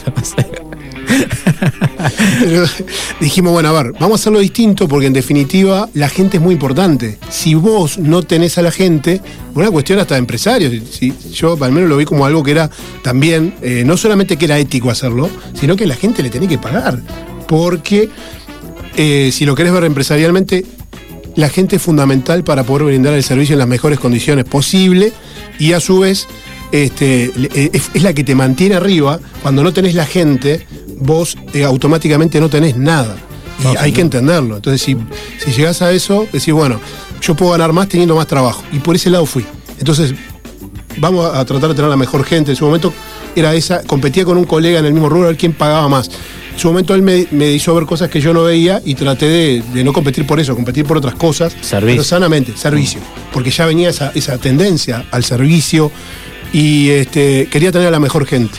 También es cierto que cuando yo arranqué, que la verdad arranqué con nada, pero de verdad que por eso digo, se puede, se puede, son muchos años, no es fácil, pero poder se puede. Eh, lo que yo digo es que, eh, ¿cómo te iba a decir? Me, me, me taré acá. Arranqué con una, arrancamos con una bicicleta a laburar, ¿está? Y lo que vos cobrabas era lo mismo que le estabas pagando a la persona que estaba laburando contigo. En definitiva, ¿para qué lo hacías? Bueno, porque era la manera de asegurar el cliente. Entonces, no ganaba plata, pero mantenías el cliente. Para después agarrar otro y otro y otro. Entonces apostamos a la cantidad de laburo, vamos a meter mucho laburo, ganamos dos pesos en cada laburo. Un- ejemplo, poquito, ¿tá? Y no tenemos necesidad de no pagarle a la gente, de, de, digamos, de tener gente mal, pero vamos a tener que trabajar mucho para poder mantener a eso. Llegó un punto que llegamos a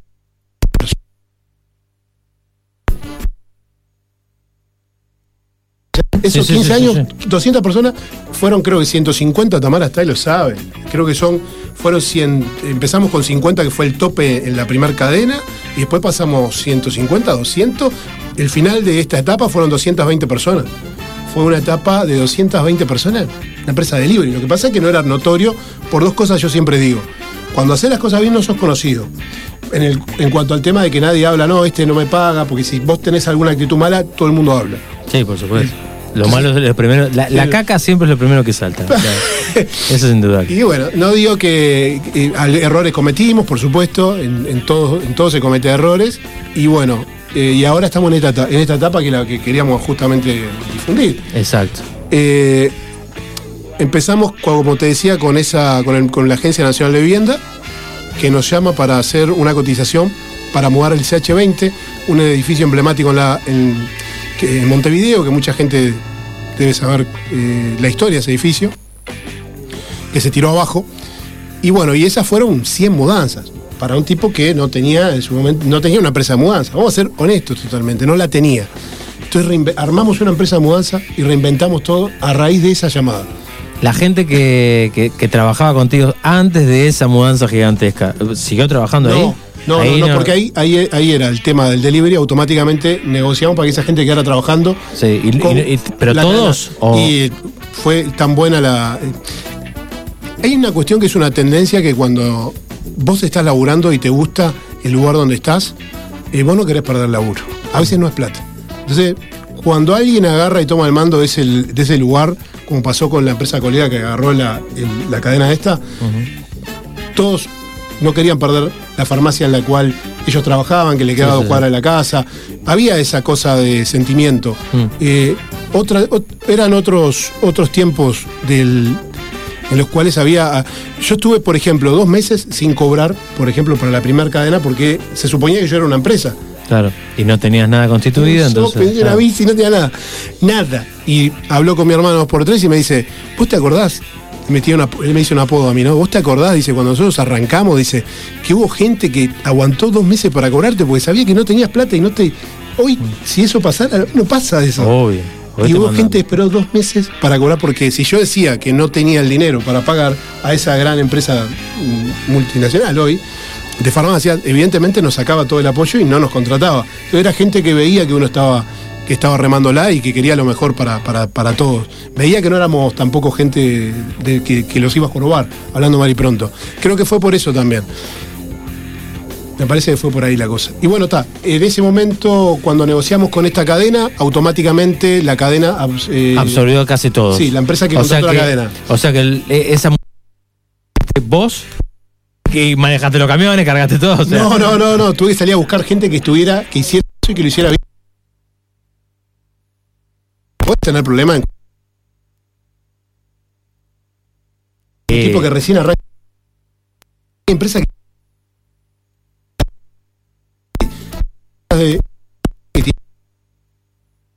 No, no, no. Y muy bueno. Nada para meterte en un rubro en el cual hay empresas con más de 100 años, con trayectoria, con chapa, como decimos, porque a veces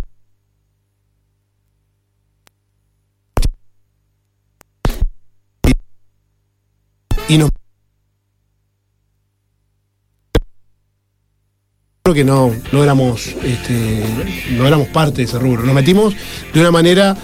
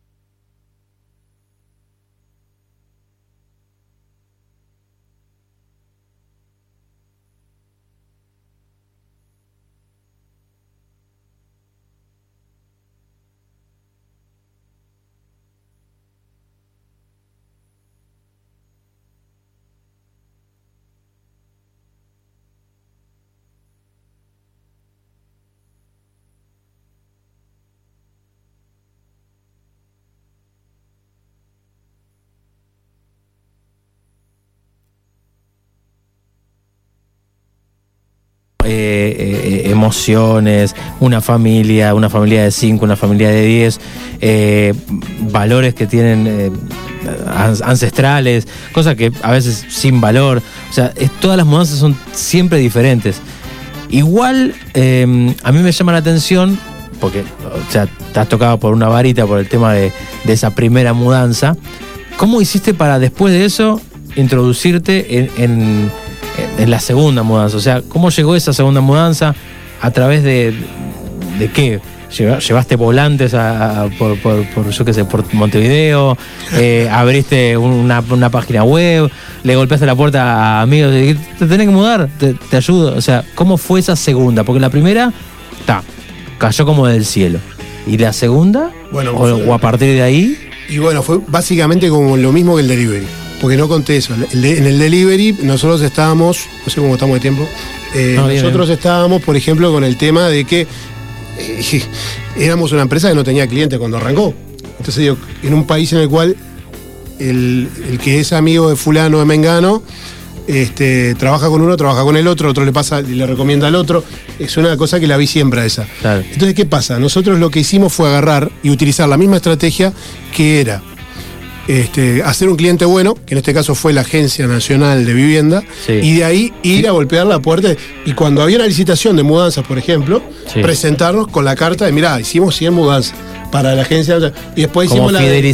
Claro. Fidelizar ese cliente para... sacar un poquito de pechera. Decir, bueno, mira, tenemos, hicimos esta, esta, esta gran mudanza, muy notoria, aparte porque nos favoreció hasta la notoriedad que tuvo. Si te pones a, a mirar eso, decís, pero hasta en eso, digamos hasta en eso. Y después, con esa chapa, a ver, agarrar otros clientes del Estado. Claro. Eh, o sea que lo- los demás fueron lo- siguieron siendo del Por Estado. añadidura. Sí, no, hasta que, claro, eh, hasta que después sí empezamos con las mudanzas hogares, mu- mudanza empresarial, mudanza institucional, este, de todo un poco en realidad. Bien.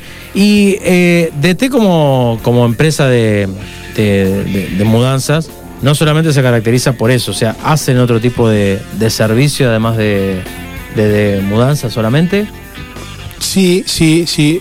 Bueno, hay varios, hay varios servicios y varias ideas también para, para, para desarrollar. Por ejemplo, nosotros hacemos el servicio dentro de una mudanza de embalaje, asistimos al cliente con los cajones para que antes de mudarse los tenga en la casa, desarmado, armado de mueble, limpieza post y premudanza, algo que armamos nosotros que, que lo, lo este, ¿cómo se puede decir? que lo, no digo inventarlo porque es, demasiada la palabra, que lo, lo, implementamos en realidad nosotros. El servicio de limpieza post y premudanza, armado, desarmado de muebles. O sea que vos, eh, la persona que contrata DT puede encontrar un servicio que sea, mira, yo tengo una oficina entera para mudar y la verdad tengo que dejarla impoluta una vez que esté vacía. O sea que ustedes arrancan desde cero a embalar, a hacer todo y después dejan la oficina, eh, pero impecable, con la limpieza y todo para, mano. que venga. Sí, claro, sí, sí, sí, todo. Limpieza, armado, desarmado, embalaje, bajada, subida aérea. No dejamos una electricidad, servicio Toda esa parte que, que- que- que me estás contando como medio que venía eh, como añadiéndose, eh, ¿fue algo que empezaste a ver que, "Ta, y si brindamos este servicio y si, o alguien te pidió y te dijo, ah, necesito que me arregle un enchufe, también lo hacen, o sea, agregaste eso a- con el correr la del gente tiempo? te va pidiendo, la, como la gente también nos pedía depósito, agregamos depósito de muebles. Este, la gente te va pidiendo. La gente, che, ¿no conoces a alguien? Cuando entras a la casa de una persona, hago visitas semanal, unas cuantas, a empresas, a instituciones y a familias. Hoy hice cuatro, por ejemplo, familias Anda. que se van a mudar. Ahora es más familiar directamente. DT viene a ser ya más una empresa eh, que, que apunta mucho a, a familiar, a, a- a casas, a instituciones, pero básicamente más hogar, ¿viste? Mudanzas más, más de casas, más de familia. Y la gente misma te dice, che, tengo que sacar el aire. Y ahí empezamos. Desconexión de aire acondicionado, conexión de aire acondicionado, facilidad de pago, tarjeta de crédito, acuerdo con Habitat, que somos la única empresa que tiene un acuerdo con Habitat para la gente que se quiera mudar tiene un 20%, canjeando 100 avis. Es un acuerdo exclusivo con, esta, con la gente de Habitat. Eh, tratar de, de ver cosas que faltan y, y agregarlas, mejorar un poco el servicio. El servicio siempre es un plus, o sea, eh, la gente contrata algo, compra algo por el servicio. ¿Cuál es el distintivo que vos decís, está? Es por esto que DT saca cabeza por sobre otras cosas, otras compañías o lo que sea. ¿Cuál es el, el plus que ustedes le dan? Bien. Ah, para mí son varias cosas. La primera eh, es un servicio cercano. No sé si tú has visto la página nuestra, donde nosotros tratamos de promocionar. Primero hacemos todo, todo lo que hacemos, lo hacemos implementando algo nuevo siempre, agregando algo nuevo a, lo que estemos. Cuando estábamos en el otro rubro, yo traté de agregar, y con la gente que estábamos trabajando, con mi familia, con todo, agregar siempre cosas innovadoras, eh, hacer cambios, no pasar como algo más. Y en esto lo mismo. DT tiene un servicio muy accesible, muy cercano a la gente, servicio de cercanía. Eh, es un servicio muy cercano a la gente, no tiene imposiciones, no le genera a la gente, bueno, para, lo, para el desarmado tiene que llamar a. No, te hacemos todo, todo, todo, todo lo que necesitas, lo conseguimos, te lo resolvemos, no te preocupes. La mudanza es la tercera causa de estrés que hay: duelo, separación y mudanza. Hay que resolver, hay que resolver. Y es el boca a boca y es la gente que te recomienda. Entonces tratamos de no fallar. DT tiene mucho trabajo lo- hoy por hoy en lo que es, ya han pasado unos cuantos años desde lo que te comentaba Gastón, del tema de la anécdota que iba caminando, me llaman de, me hubieran sí. llamado a pizzería y capaz que hoy estábamos hablando de, de Sí. chivito, de, de, de- de fainada de orillo, pero bueno. Eh, DT lo que tiene es un servicio personalizado, accesible al costo y con un montón de facilidades para, para que la gente, llegar a la gente a, eh, eh, ser cercano a la gente. Siempre busqué ser- el- algo cercano a la gente. O sea que si alguien viene un hincha pelota como yo, porque yo, yo- no, yo la verdad, o sea, a la hora de mudarme, yo siempre estoy encima del camión, pero literalmente. O sea, si alguien viene y le sugiere a los tipos que están haciendo la mudanza, ¿no? Le dice, yo tengo, yo tengo un cuadro. Soy igual, a mí me Bueno, ¿viste? una licuadora y me querían matar. ¿Viste? Bueno, yo comprada. tengo un cuarto, un cuarto, un cuadro, ¿no? Y, y yo le sugiero a los del camión, y si lo ponen entre este mole y este otro, porque no sé, me parece que, se me va a romper. ¿Aceptan ese, ese tipo de cosas? por Porque hay, hay sí, como. sí, hay de todo, hay de todo. Hay gente que está parada en un pedestal y te dice, no, mirá que yo hice 74 mudanzas y ninguna con errores. Está bueno, pero en mi cuadro es único, por eso. O sea, tus 74 mudanzas está bárbaro, pero yo tengo un cuadrito solo. Por eso, ¿se aceptan ese tipo de sugerencias y después se implementan? Sí, se aceptan. No te voy a decir que no hay algún chisporroteo, pero. No, sin duda. Como en todos lados, ¿no? Pero. Y hay, hay clientes muy. Hay, hay clientes que ya son amigos, te diría. Acá tenés clientes que son amigos. Si no, preguntale a Tamara, que la tenemos acá, como dijiste. eh, gente que la, la- nos sigue a la empresa por las redes sociales. Hay una tendencia. eh, la empresa es muy cercana. Esa es, es- es algo que logró. Yo no conozco muchas empresas de, de fletes que tengan seguidores en las redes sociales. La, la cantidad que tiene, ¿no? Bueno, Vos sabés eso, ¿no? Eso es cierto. Eso es otra de las cosas para, para ir cerrando. Obviamente, las redes sociales hoy son hiper fundamentales. Eh, de hecho, la, la gente termina conociéndose por redes sociales. Lo vamos a hablar con Franco en un rato. Eh, ¿Quién maneja las redes sociales? Ah, bueno, la Ta, número uno. ta. Y, y, y cuán, cuán importa, cu- cuánta importancia le dan a las redes sociales. Eh, y si ustedes tienen medido lo- los ingresos de, de- o las ventas, hablando mal y pronto, o las mudanzas que hacen por, bueno, esto se hace por redes, esto se hace por, no sé, por teléfono solamente. Eh, ¿Cuán importante es para, para DT la, la parte de redes? Muy. Te diría muy. Muy porque nos acerca a la gente. Nos acerca a la gente, nos hace cercanos en un momento en el cual hay mucha, mucha ansiedad, mucha tristeza, muchas cosas que estamos pasando todos mal. Y cuando me propuso Tamara, que fue la que empezó con todo esto, por eso no fue, no fue una idea mía, eh, me propone, nos propone empezar a hacer memes. Digo, ¿quién nos va a contratar? ¿Quién va a contratar una mudanza de- una empresa de mudanzas que hace chistes? Van a decir, si esto, esta es la empresa este, haciendo chistes, ¿cómo serán trabajando? Bueno, la, verdad es que fue todo lo opuesto. La gente, la gran mayoría viene por ahí y otros por boca a boca. No todo el mundo queda conforme. No, no hay unas- una cosa eh, que digas, bueno, los 100, los 100 quedaron. Siempre hay algo para mejorar. Siempre. Pero eh, es- hoy es lo más una de las cosas más importantes, la cercanía a la gente, la empatía y, y eso de... Me parece que es fundamental en la mudanza el tratar de ser cercano, el tratar de quién es el que me va a hacer la mudanza. Y en un momento difícil llegar a la gente a través de un chiste, una broma, algo que les levanta el ánimo. Bueno, el ex, ves la cantidad de gente que sigue una empresa de flete y decís, no hay un, no conozco otra cosa igual. Eso es mérito de Tamara. Entonces, eh, mucha gente cuando voy a una visita, yo los recibo, los sigo por las redes sociales. Yo no puedo creer. Me gusta el Yo meme no del puedo perro. creer. El del perro. Yo, yo la verdad, no- a mí me cuesta creer, a veces lo comento. Y se lo comento a mi esposa, le digo, no, no puedo creer que la gente, voy a la casa de la gente, yo los sigo a ustedes y, y es más, lo contraté por el meme. No puedo creer. Te lo juro que no lo puedo creer. Eh, No sé, Esther no sabe, pero. compañeras que están escuchando. Ah, bueno, hay que. Saluda, ah, no, no. Mujeres, eso es importante. El único hombre cabecilla de DT. Sí, no sé, no tengo mucho. Somos todas mujeres. Son todas mujeres, hay que aclarar otro tema. ¿Por qué DT funciona? Muy femenina y Sí. está bueno. Después tenemos otra. DT funciona Bueno. porque son todas mujeres, ¿eh? Pero Todas. eso, eso está, está bueno aclarar, porque eh, siempre estamos viendo empresas en todos los rubros en el que, eh, bueno, el, el- el porcentaje o la cuota femenina, por decirlo de alguna manera, es, es ínfima. Acá estamos hablando de que es el opuesto, el, el- el ínfimo es el... el- una empresa de camiones. el- hombre, eh, claro, exactamente. Empresa- Eh, tenemos una camionera también y, tenemos unas chicas que trabajan también en la carga que, hemos tomado también. Está bueno Sí, sí, sí, sí, Pero la parte de la empresa, la parte de manejo total, son todas mujeres. Soy el único. O sea que estoy siempre en desventaja. Sí. Tienen mayoría. Ante las Así que decisiones... imagínate que. Bueno. Pero este. Pero las mejores ideas y sugerencias salen de ese grupo. Totalmente. Claro. no, no, no, realmente es así. Realmente es así. Hay un meme, Esther, que, que hizo DT hace nada, porque ayer se jugó el partido de Uruguay. Bueno, eh, ayer un, jugador, un ciudadano uruguayo que se dice que es futbolista, le tiró un viandazo, le, le- le metió una patada ninja a, una, a un paraguayo en la cabeza y se transformó en uno de los memes de, de- de- DT. O sea, eh, inmediatamente, pero así como, eh, así, de la nada, eh, o sea, de 0 a 10 eh, te meten un meme. Una cosa increíble. O sea, que capaz que te sacan una foto a vos y te hacen un meme.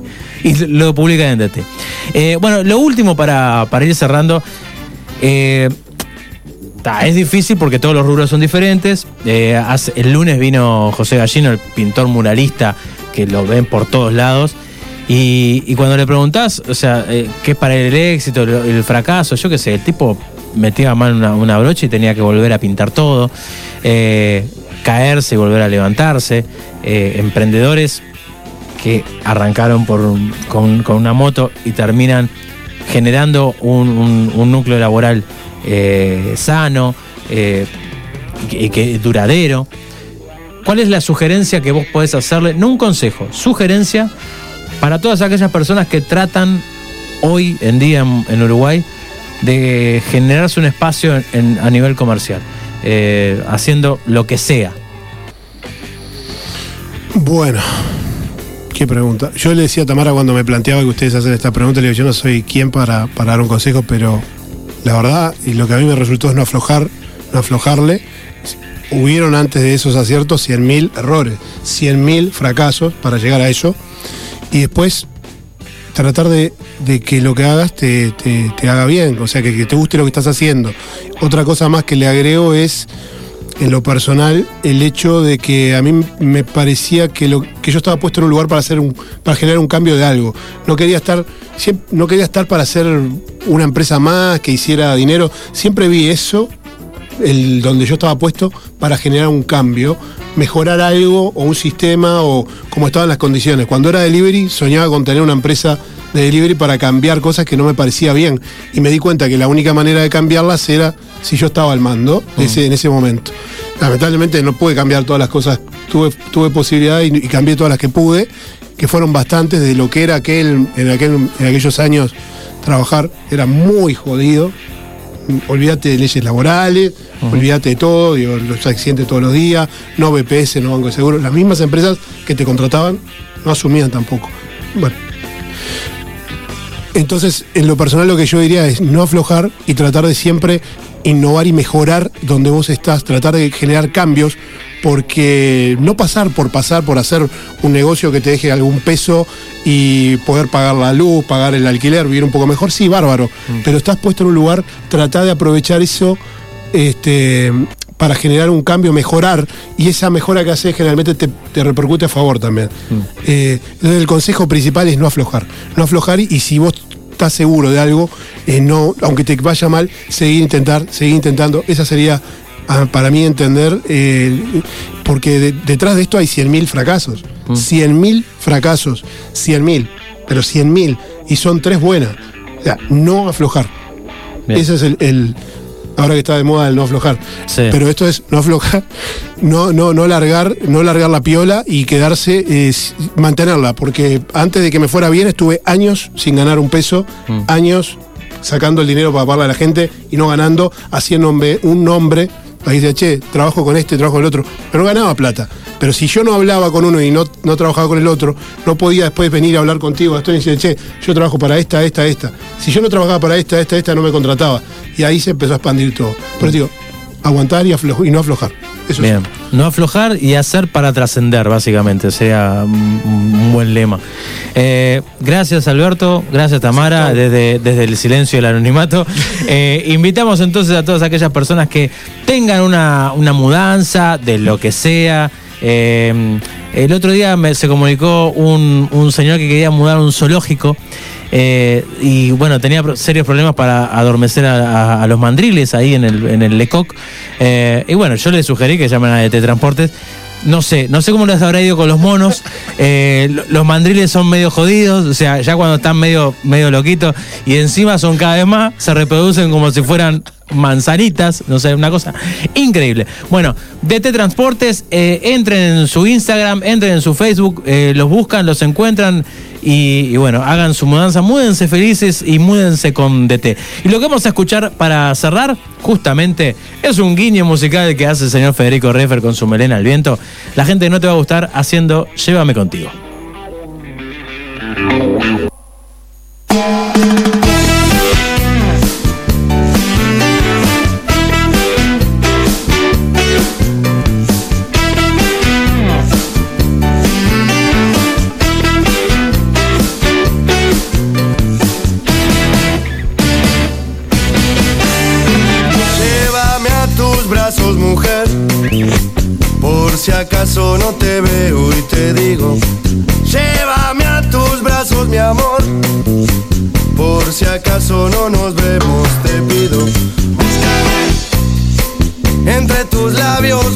Y no me dejes esperando, no me dejes. Búscame entre tus labios, mi amor, y dame más y dame un poco más. Llévame contigo, sabes bien lo que necesito, que por favor me desabrigo. Sabes pido, no es mucho, no es nada que no puedas pagar, alejándome del frío.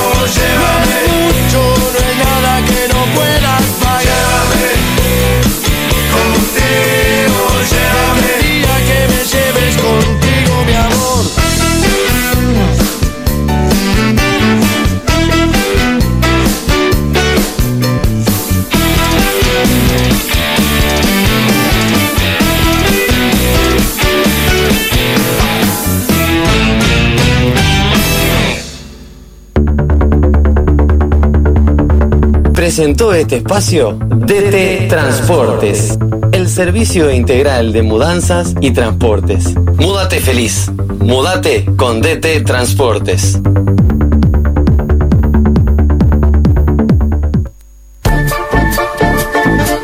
Comunicate con En Una Buena.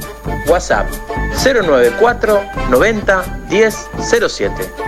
Mail en una buena magazine arroba gmail.com. Instagram arroba en una buena. Facebook, en una buena.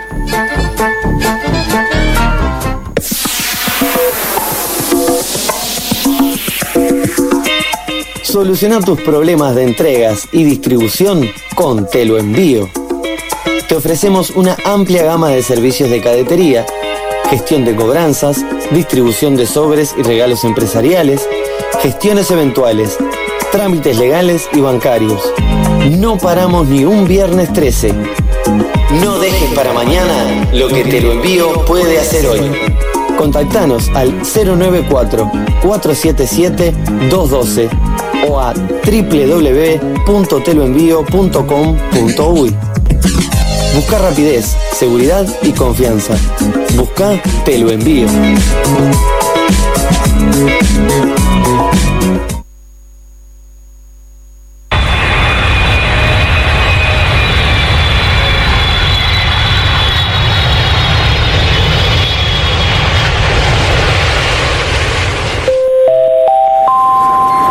Señoras y señores, sean ustedes bienvenidos al estudio de una Buena. Por favor, dejar los prejuicios por fuera del recinto y abrir bien la mente. Disfruten, desaprendan y cuestionense en Aterrizando la Sexualidad. No te preocupes si no te aprueban cuando te critiquen. Tú solo di. Soy yo.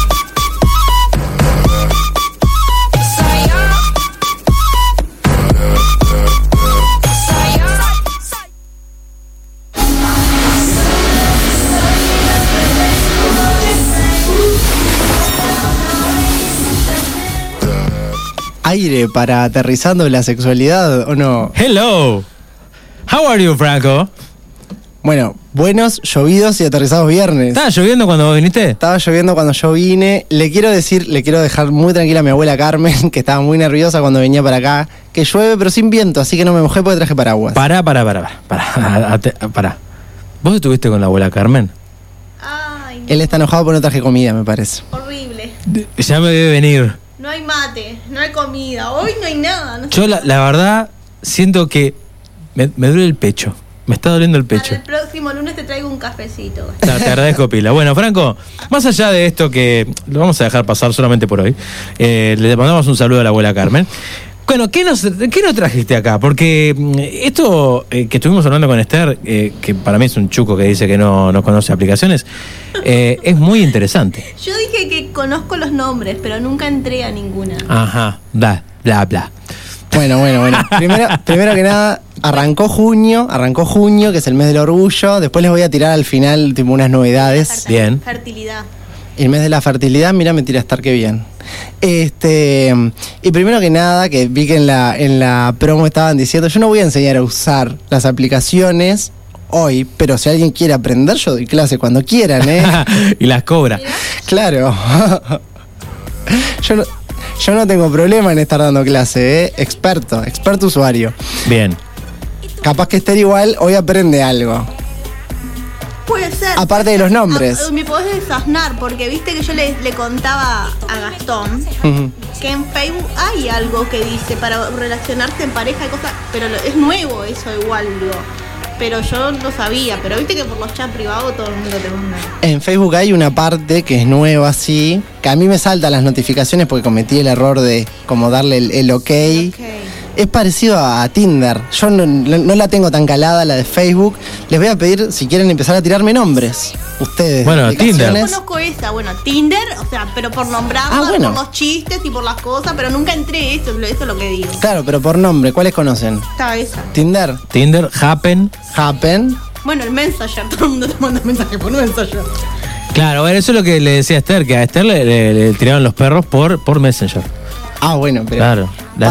Pasa, que Esther, palabras mayores. Y después conozco, y después conozco una eh, que un, un amigo eh, me, me mostró. Un amigo. ¿Viste? Bueno, sí, Como sí. Fantino, ¿viste? Me contó. No, no, no, no, a ver, Tinder yo la, la- la conozco, la he usado, pero digo, un amigo se sentó al lado mío un día y me empezó a mostrar, mira estos, eh, lo- lo- los choncos que me mandan, no sé qué, digo, ¿y qué aplicaciones? Me dice Grinder, digo, Tinder, no, no, eh, Grinder me dice. Grindr. Bueno, cuando me explica, es una aplicación similar a, a Tinder, ¿no? Pero para la... Está orientada a la comunidad gay, ¿puede ser? Tiene sus particularidades. Tinder es eh, unisex, vos podés poner ahí tus preferencias, tipo soy un varón que busca varones, soy un varón que busca mujeres, soy una mujer que busca mujeres, la variedad que vos etcétera. quieras. Grinder igual funciona en distinto, ahora voy a explicar un poco. Grinder está dirigida hacia varones, si se quiere, o a la comunidad LGBT, pero más que nada varones, la idea que son varones. También está Happen, OkCupid, Hornet, Manhood, Bumble. Ah, Bumble la es para mujeres, por ejemplo. Badoo, que es unisex también. Tenés, ah, Badoo, la- pero Badoo es vieja. No, Badoo es una. Es vieja. Pero Badoo es una aplicación de Levante. Un correo. Bueno, tenés mensajería, pero en todas tenés mensajería. En Tinder también, en Grinder también. Grinder funciona distinto que Tinder, porque Grinder, eh, digo, Tinder funciona por eh, macheo. Vos vas dándole like o dislike a las, a las fotos de la gente o a los perfiles de la gente. Y ¿Aceptás o no aceptás? Es así, vos vas Cruz dándole o, cruz, o corazoncito. Exacto. Y cuando vos una persona que vos le das corazoncito, te da corazoncito a vos, recién ahí podés darle, mandarle un mensaje si querés. Si no, no tenés conexión, no tenés manera de conectarte con esa persona. Grinder funciona distinto. Grinder funciona por localización. Te aparecen los usuarios más cercanos. Te aparecen todos los perfiles de los que están como a cierta distancia. Eso, porque saben dónde vivís, dónde estás. No, pero. eh, ah, pero tiene una geolocalización exacta. No, no, te aparece la distancia a la que están. Ah, ok. Tipo, Uy, La distancia dos, a dos casas. No, no, pero te dice a menos, metros. a menos de 100 metros, ponele. Claro. Una Te cosa así. metros, kilómetros. Depende que en qué zona densamente poblada vivas. Capaz que si estás en el centro te aparecen muchos perfiles muy cerca. No lo abran entonces en Sarandí Grande. Por que, ejemplo, que te empiezan a aparecer lo- los autitos cercanos, ¿viste? claro. Ahí te, aparecen los grinders cercanos, sí. Pero te aparece como en un menú que, que no muestra el mapa, sino que están este, uno al lado del otro, digamos. Vos no ves dónde está el perfil. Ah, ok, ok. Claro, te aparece tipo está a, tanto, a tantos metros o a tantos kilómetros. Si bien hoy traje para conversar las que son específicamente con esta finalidad, que son las que comenté recién, yo hice influir, gracias a la gente que está en el vivo, hice influir este, una encuesta a ver tipo, si la gente usaba, bastante gente usaba. Sí, todos decían que sí. Todos, todos, todos, todos. Se, se usan mucho, se usan mucho. Este, y empecé a preguntar cuáles, a ver cuáles usaban. Y la gente me dijo algo que yo no lo había agarrado por ahí, pero está muy bueno. Esther también hoy empezó por ahí. Me habló de Facebook, me habló de Instagram, me habló de Twitter. Claro, no son aplicaciones que se usen, o sea, que Específicamente para Levante. claro, pero que se usan para, porque bueno, es parte de la forma de vincularnos que tenemos. Y capaz que es la que tiene menos filtros, quizás, porque. O menos eh, restricciones. Porque vos en Facebook mandás un mensaje a quien se te ocurra, ¿no? No necesitas ese macheo, por ejemplo, como en Tinder. Claro, bueno, vos en Grinder tampoco precisas ese macheo. Claro, pero, tenés la geolocalización, que en Facebook no. Entonces vos, por ejemplo, Bueno. le puedes mandar un mensaje. No, no sabemos cómo funciona esa parte. No, no, pero yo hablo específicamente Hablas de los chats privados. de los chats de Messenger, exacto. Ahora podrías explicar cómo funciona la parte de parejas de Facebook. Ah, pero esa todavía no la tiene muy curtida. Ah, entonces yo no ya la- no la tengo muy curtida. Eso iba a decir, yo en realidad me, me traje como para hablar hoy por dónde iba a encarar la columna, que me sorprendió lo que, lo que la gente trajo, siempre está bueno por eso conversar las cosas, porque, mm, claro, la gente me habló de lo que ellos usan, que a veces no son las explicaciones que son específicamente de Levante, y las que yo traje son las que son específicamente para esto, porque tienen una lógica distinta de funcionamiento en común que tiene que ver con los algoritmos que manejan que es distinto a lo que son las redes sociales en general, digamos Ajá. que son Instagram, Telegram, Facebook. Incluso me sorprendió mucho, yo tengo una amiga que hace tiempo que está en pareja, entonces, claro, me, me trajo desde el pasado Metroflog y Fotolog como aplicaciones de Levante. Uh, yo no usé nunca Fotolog. Nunca lo usé. No sé lo- no sé lo que es, perdón. En la época de los vloggers, ¿vos te acordás? Claro. Me acuerdo las personas. 2000. Subían las 2000, fotos a no. Fotolog y a Metroflog. Yo tenía Fotolog y usaba el pelito para el costado y todo eso. Ah, pero la idea ahí, ¿cuál era? ¿Sacarse fotos? Podías subir una foto por día. Y solamente te quedaba como en, el, en un muro una foto por día. 24 horas, digamos. Que No, no, no, te quedaba... Ad eternum. Claro, te quedaba como en un perfil y era solo eso. Era un perfil de fotos, digamos. Este... ¿Y esas aplicaciones son todas, o sea, mundial o tenés por, por zona? Mira, tenés aplicaciones por zona y tenés aplicaciones por comunidades más específicas también. Yo ponele, está Grinder, que es para varones, está Bumble, que es para mujeres, o sea, supongo que la comunidad lésbica. Tenés incluso, ¿cómo es que se llama? Mientras Franco busca. Shoes Wipe es para la comunidad judía, por ejemplo. Bueno, eso, eso te iba a decir, porque hay lugares que están muy restringidos. Yo que sé, en China eh, no, no hay este tipo de aplicaciones, o si las hay.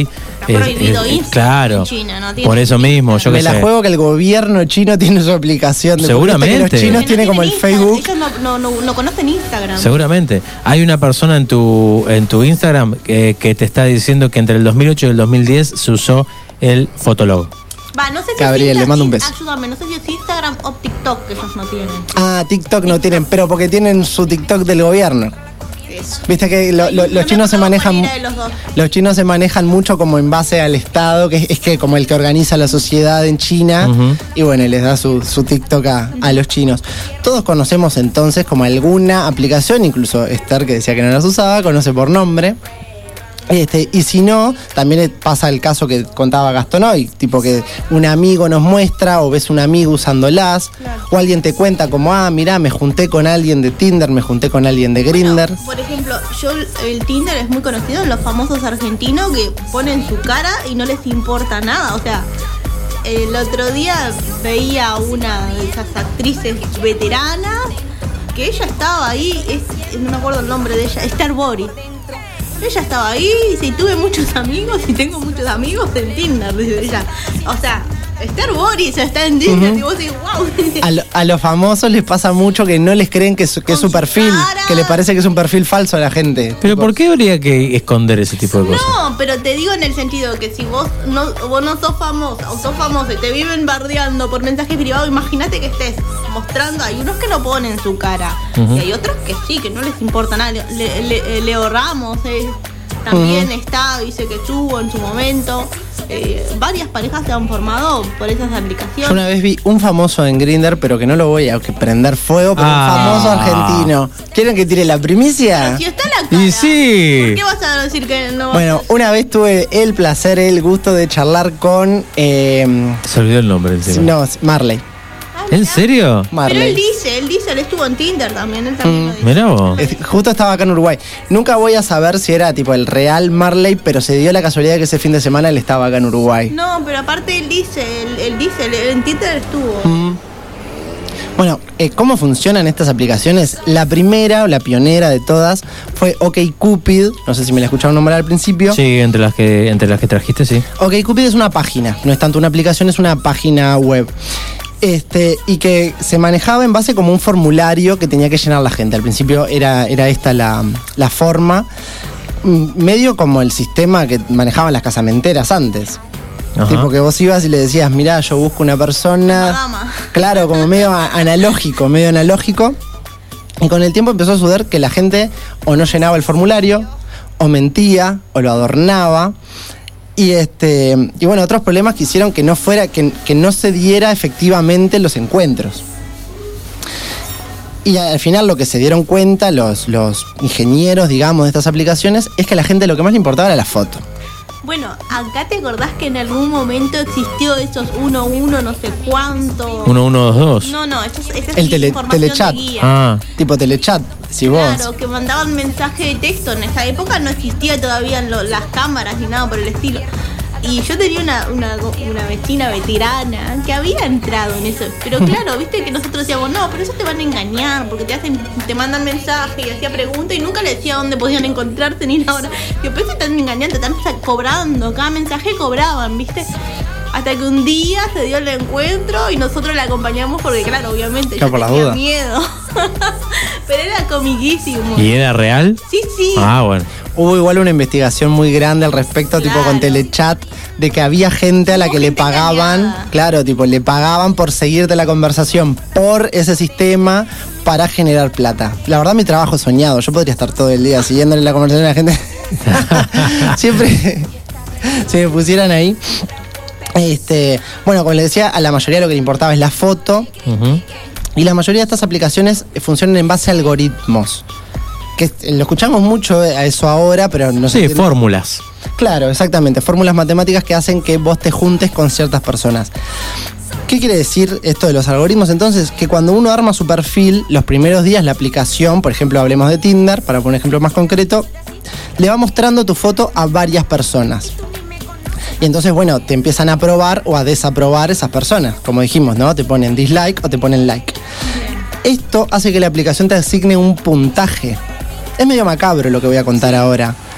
Es medio macabro porque el puntaje no te lo muestran. Esto, no me acuerdo el nombre, lo voy a traer. Si quieren te sacan de la aplicación. no, no te sacan, es peor. Te empieza a asignar un puntaje y después te va a mostrar a la las mismas personas que tienen el puntaje que tenés vos. A la gente que tiene como, mira, lo voy a decir así, el coeficiente de deseabilidad que tenés vos. Como que vos entraras a un boliche y te dijeran, mira, a esta gente es muy buena para vos, vos no la podés ver. Claro. Porque le da like gente que es o más linda o más exitosa o, o vos estás por encima de todos estos también. Vos a todos estos no los vas a ver porque sos más linda y más exitosa que ellos. Es bastante macabro. Yo ahora no me acuerdo el nombre, pero hay una investigación que hizo una francesa, una periodista francesa, que empezó como a reclamar sus datos de Tinder. A reclamarlos, a reclamarlos. Tipo, fue la justicia y todo, y le terminaron dando, primero que todas sus conversaciones, y segundo que eh, reveló esto, cómo ellos generan un puntaje y te empiezan a mostrar a, a la gente que está como en el mismo grado de Como la desear. deseada o no deseada. Claro, pero en el, como en el mismo nivel que vos. Te asignan un nivel en el que vos sos más o menos deseable que el Pero resto. eso debe estar en la política de privacidad. Lo que pasa es que, nadie la lee. Nadie leemos o tenemos que aceptarlo sí o sí, porque es así. Esto genera también el mercado de los servicios premium.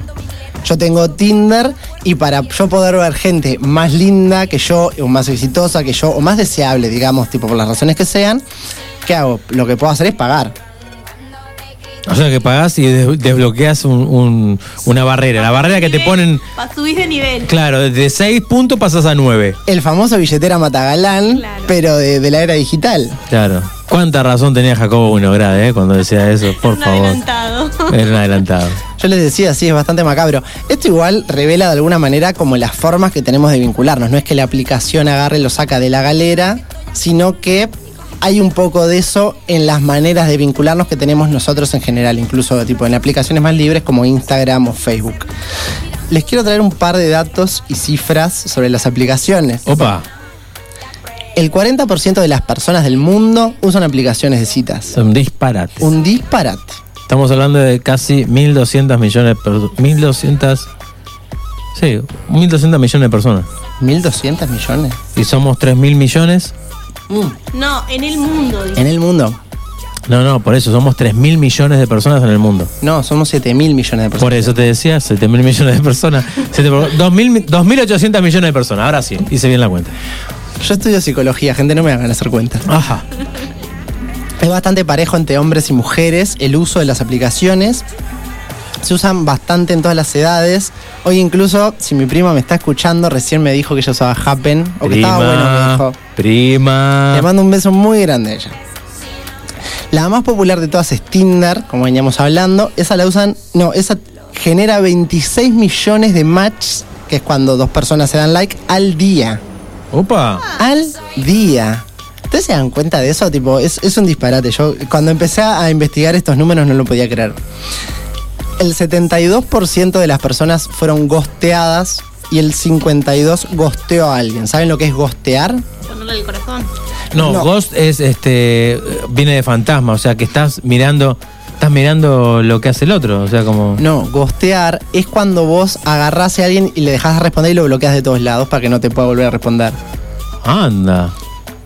Esto pasa pila también por esto de que, claro, ya no es, por ejemplo, no sé, yo salgo con un amigo de Gastón, ponele. yo no lo voy a gostear a él. ¿Por qué? Porque tengo un compromiso social de última con Gastón de no quedar como el orto con el amigo de él. Entonces lo bloqueas para no hablarle. No, pero digo, cuando vos es alguien que conocés por la aplicación, capaz que no tenés ningún otro mm, lazo con esa persona. Entonces es más fácil gostearlo, porque no es, no es el vecino de enfrente, no es el amigo de tu amiga, no es el amigo de tu prima. Tipo, agarrás y lo bloqueás. Que tal, está mal, no estoy diciendo que esté bien, pero digo, es como más fácil incurrir en esas prácticas. Eso generan de alguna manera estas, estas aplicaciones. Es raro eso porque cuando de, de esas aplicaciones estamos hablando. Facebook, cuando no me gusta, cuando se politizan mucho, que o publican cada cosa espantosa a veces. Chao, vos no sos más mi amigo. Cuando hablamos de esas aplicaciones, este, tratamos o hablamos de que se genera tipo una cercanía, ¿no? Y, y haciendo eso estamos evitando la cercanía, o sea, estamos evitando confrontar a la, o, o no confrontar, o decirle a la otra persona, no me escribas más. O sea, est- estamos evitando eso, eh, escondiéndonos. Y, y va en las antípodas de lo que pregona, porque en realidad eso es justamente para acercarse, ¿no? Y Bueno, conocer. yo lo hice con una persona de acá y le dije, mira, no te quiero de acá más, que. Para, para. Intrusos. Eh, no te quiero más en mi muro porque pero pará, de acá que. de la radio. Bueno, pero si vos Opi. fuiste, pero si vos fuiste y se lo dijiste, no es gostear. Te, blo- te bloqueé porque no, no o sea, no, no, no veo nada lo que publicás porque no me gusta lo que publicás. Porque Claro, es todo pero negativo, todo. El legalizarlo, el legalizarlo ya no es gosteo. El gosteo es cuando vos agarrás, no le decís nada. Ah, pero lo que pasa es que me preguntó, yo le dije, ¿por qué te bloqueé? Claro, no, pero está, pero está bien eso, porque un poco es lo que hay que hacer, a veces no cuesta nada, decir, che, mirá, no quiero seguir juntándome contigo, no quiero volver a verte. Yo he gosteado también y he sido gosteado. Tipo cuando el WhatsApp te- se te va la foto de perfil y decís, está, me bloqueo, no le llegan más mis mensajes. Oh. Esto me pasaba con muchos jugadores de fútbol. Cuando trabajaban la producción que les escribía, les escribía. Cuando veían no aparecían la foto, digo, ¿qué pasó? Hasta yo tenía que buscar otro teléfono. Gosteada. Este, pero es bastante sorprendente. Hoy en día son más las parejas que se conocen por estas aplicaciones que por casualidad. O que por encontrarse. El, miren, este número es bastante fuerte. El 39% de parejas heterosexuales se están conociendo por ahí. El 39, el 40. Es un disparate. El 60% de las parejas homosexuales se conocen por ahí. Yo tuve el, el único novio de tiempo largo que tuve, lo conocí por Grinder, por ejemplo. Cuando, por ejemplo, estos son datos del 2017, en 1995 eran el 2%. Porque ahí Oh. también están los datos de que si querés pareja estable o querés parejas para el momento o no. Claro, bueno, vos podés eso aclararlo en tu perfil. Eso también genera, en este sentido, como primero que eh, vos podés adelantar un montón de datos, que si vos te encontrás con alguien en el boliche y te gusta, vos no Es sabés. una relación seria, por ejemplo, antes ponían. Estoy buscando a alguien para una relación seria. Estamos todos locos. Claro, pero es que eso vos en, en el boliche o en el bar, vos no podés y tipo tenerlo en un cartel en la frente y decir, no, mira, yo busco esto, yo busco lo otro. Tenés que hablar con la persona. Eso es lo que a veces estas, estas aplicaciones como que limitan de alguna manera. Porque vos estás eh, como anteponiendo eso. También en la, esto creo que se da más en la comunidad LGBT, pero genera algo como de eh, anteponerse al riesgo, por ejemplo, para las personas trans. A veces para una persona trans es complejo tener que como encontrarse con una persona y después tener que... Que en realidad no tendría que explicarle nada, pero en algún momento sale la conversación. Bueno, capaz que es más fácil si en el perfil ya lo dice y dice, bueno, la gente que me va a hablar ya lo sabe. Y ya me, me- me ahorro el mal momento, de alguna manera. Claro, filtras. Filtras. O sea, haces un filtro. Hay algo de la seguridad en eso. Y también otra de las reflexiones que, que, mm, pensé para traer, que hace como más descartables los vínculos. Porque no es lo mismo que vos digas, conocí a esta persona y bueno, capaz que me cae un poco bien y voy a seguir viéndome con esta, que digas, ¿sabes qué? ¿Sabes cuántos perfiles me quedan por ver en Tinder? ¿Sabes cuántos perfiles me.? Eso hace como, bueno, es como el más peces en el mar, eh, son más perfiles en Tinder, ¿o no? Exacto. Más fácil de pescar a la encandilada. También- Pe- pescamos entre un balde. Claro, nos da la posibilidad de, como de editarnos también un poco a nosotros mismos. Este, El, el mal momento de decir eh, o, o darle la vuelta a la cara a alguien en un boliche, como decís, también. ponernos filtros, También. este, embellecer un poco nuestra vida. Y bueno, por, a- por ahí va como el tema de las, de las aplicaciones. Muy bien. Les paso unas, unas noticias Sí. antes, de, antes de cerrar. El martes a las 9 de la noche voy a estar haciendo un vivo. La gente que está por ahí por el vivo. Bien, todos el martes ahí. Voy a estar haciendo un vivo desde Fluir con Nahue ¿A qué hora? a las 9 de la noche. Para. Ten en cuenta que juega Uruguay. Bueno, pero justo es para hablar del mes del orgullo, así que la gente que me quiera ver no, no va a estar muy preocupada. está bien, ya terminó el partido. Ah, bueno, está bien. Este. Vamos a estar hablando del mes del orgullo y ya que se viene el mes del orgullo, que este viernes se me pasó y bueno, porque yo con la fecha soy un desastre, pero las tres columnas que vienen de Atravesando la Sexualidad este mes van a ser todas con temática LGBT para celebrar este mes. Muy bien. Voy a arrancar con glosario LGBT el viernes que viene, voy adelantando. Después les voy a andar contando qué es el queer coding, que se los voy a dejar con la duda, no les voy a decir ahora, pues está muy bueno, tiene que ver Algo de con... código es. Tiene que ver con No sé más. los villanos de Disney y por qué son todos medios maricones. Menos mal que no nos iba a adelantar, nos iba a dejar picando. Está bueno, está bueno. Pero ahí les voy a explicar un poquito más. Y voy a terminar el, la última, que no me acuerdo, que- creo que es el 25 de junio, con salida del closet. Vamos a hablar un poco de eso. Pero completito, eh, como, pero como en botica. Como siempre, ¿o no? Exactamente, como siempre. Bueno, le decimos a toda la gente que se puede acercar a fluir.uruguay en el Instagram y ahí eh, se contactan con el señor Frank Merenco.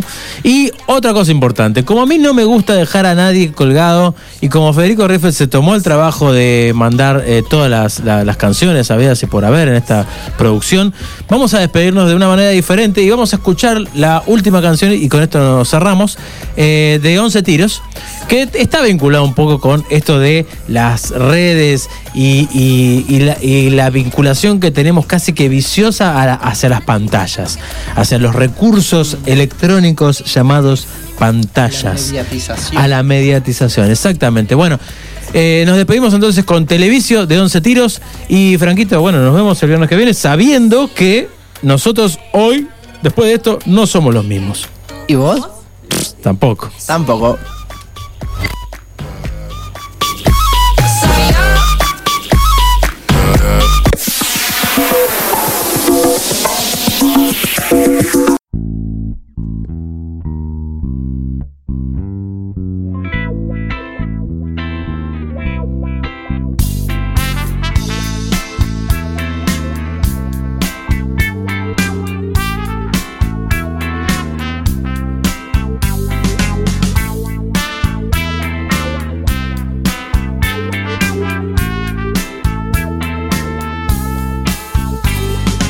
Tele está prendida y cada uno la digiere como quiere. La mesa está servida para los televidentes. El caos concentrado en un envase negociable es mucho más saludable. El palo enjabonado del rating que agoniza genera un macrocefalismo de puro vejiga. Así que yo prenda la tele, que yo mire tu vida. Quizás sea la mejor forma para no convertirme en una momia de Discovery Channel. Esperando a que alguien me escuche, que alguien me salve. Salve el rey control. Remoto del orto y el mundo solo gira si voy de un canal a otro. Salve. Control remoto y el mundo que me gira, gira. Así brotan los sueños, los sueños descartables. De tener una goma y algún chango alucinante. De pronto pantallazo, cambio de canal, quiero comprar y hay que llamar ya. Violencia, violencia, violencia. Es tan fácil perder la inocencia. Violencia, violencia, violencia.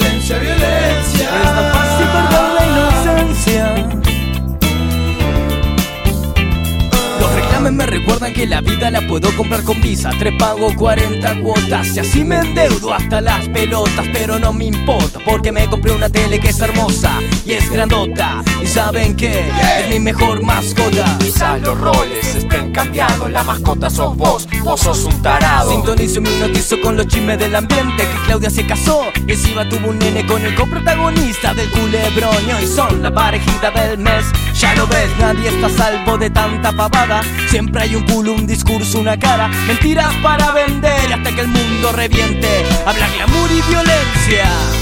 Violencia, violencia, violencia. Es tan fácil perder la inocencia. Violencia, violencia, violencia. Es tan fácil perder la inocencia.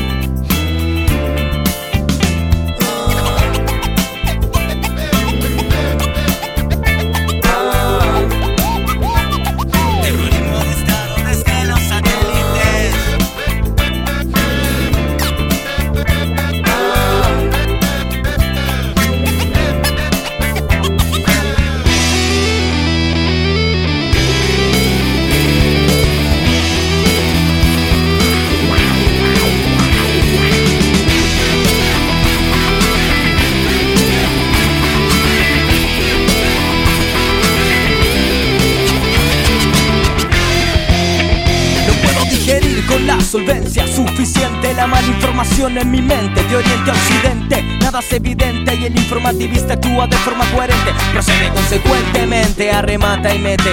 Con el arma en la nuca tiene que ser alcahuete bajo la presión de la represión. Un mundo encubierto es un mundo mejor. Por facho que por vos no dan ni dos pesos. Piensa que están por encima del resto de la gente. Primero te desprecian, pero te lamen el culo. Si te vieron en la presa, les importa más fingir que ser auténticos. Ser todos idénticos para gastar por gastar, para participar de la puta vida intrusa de saber de los demás.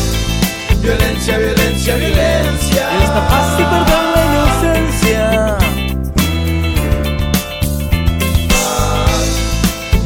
Violencia, violencia. Esta paz y perdón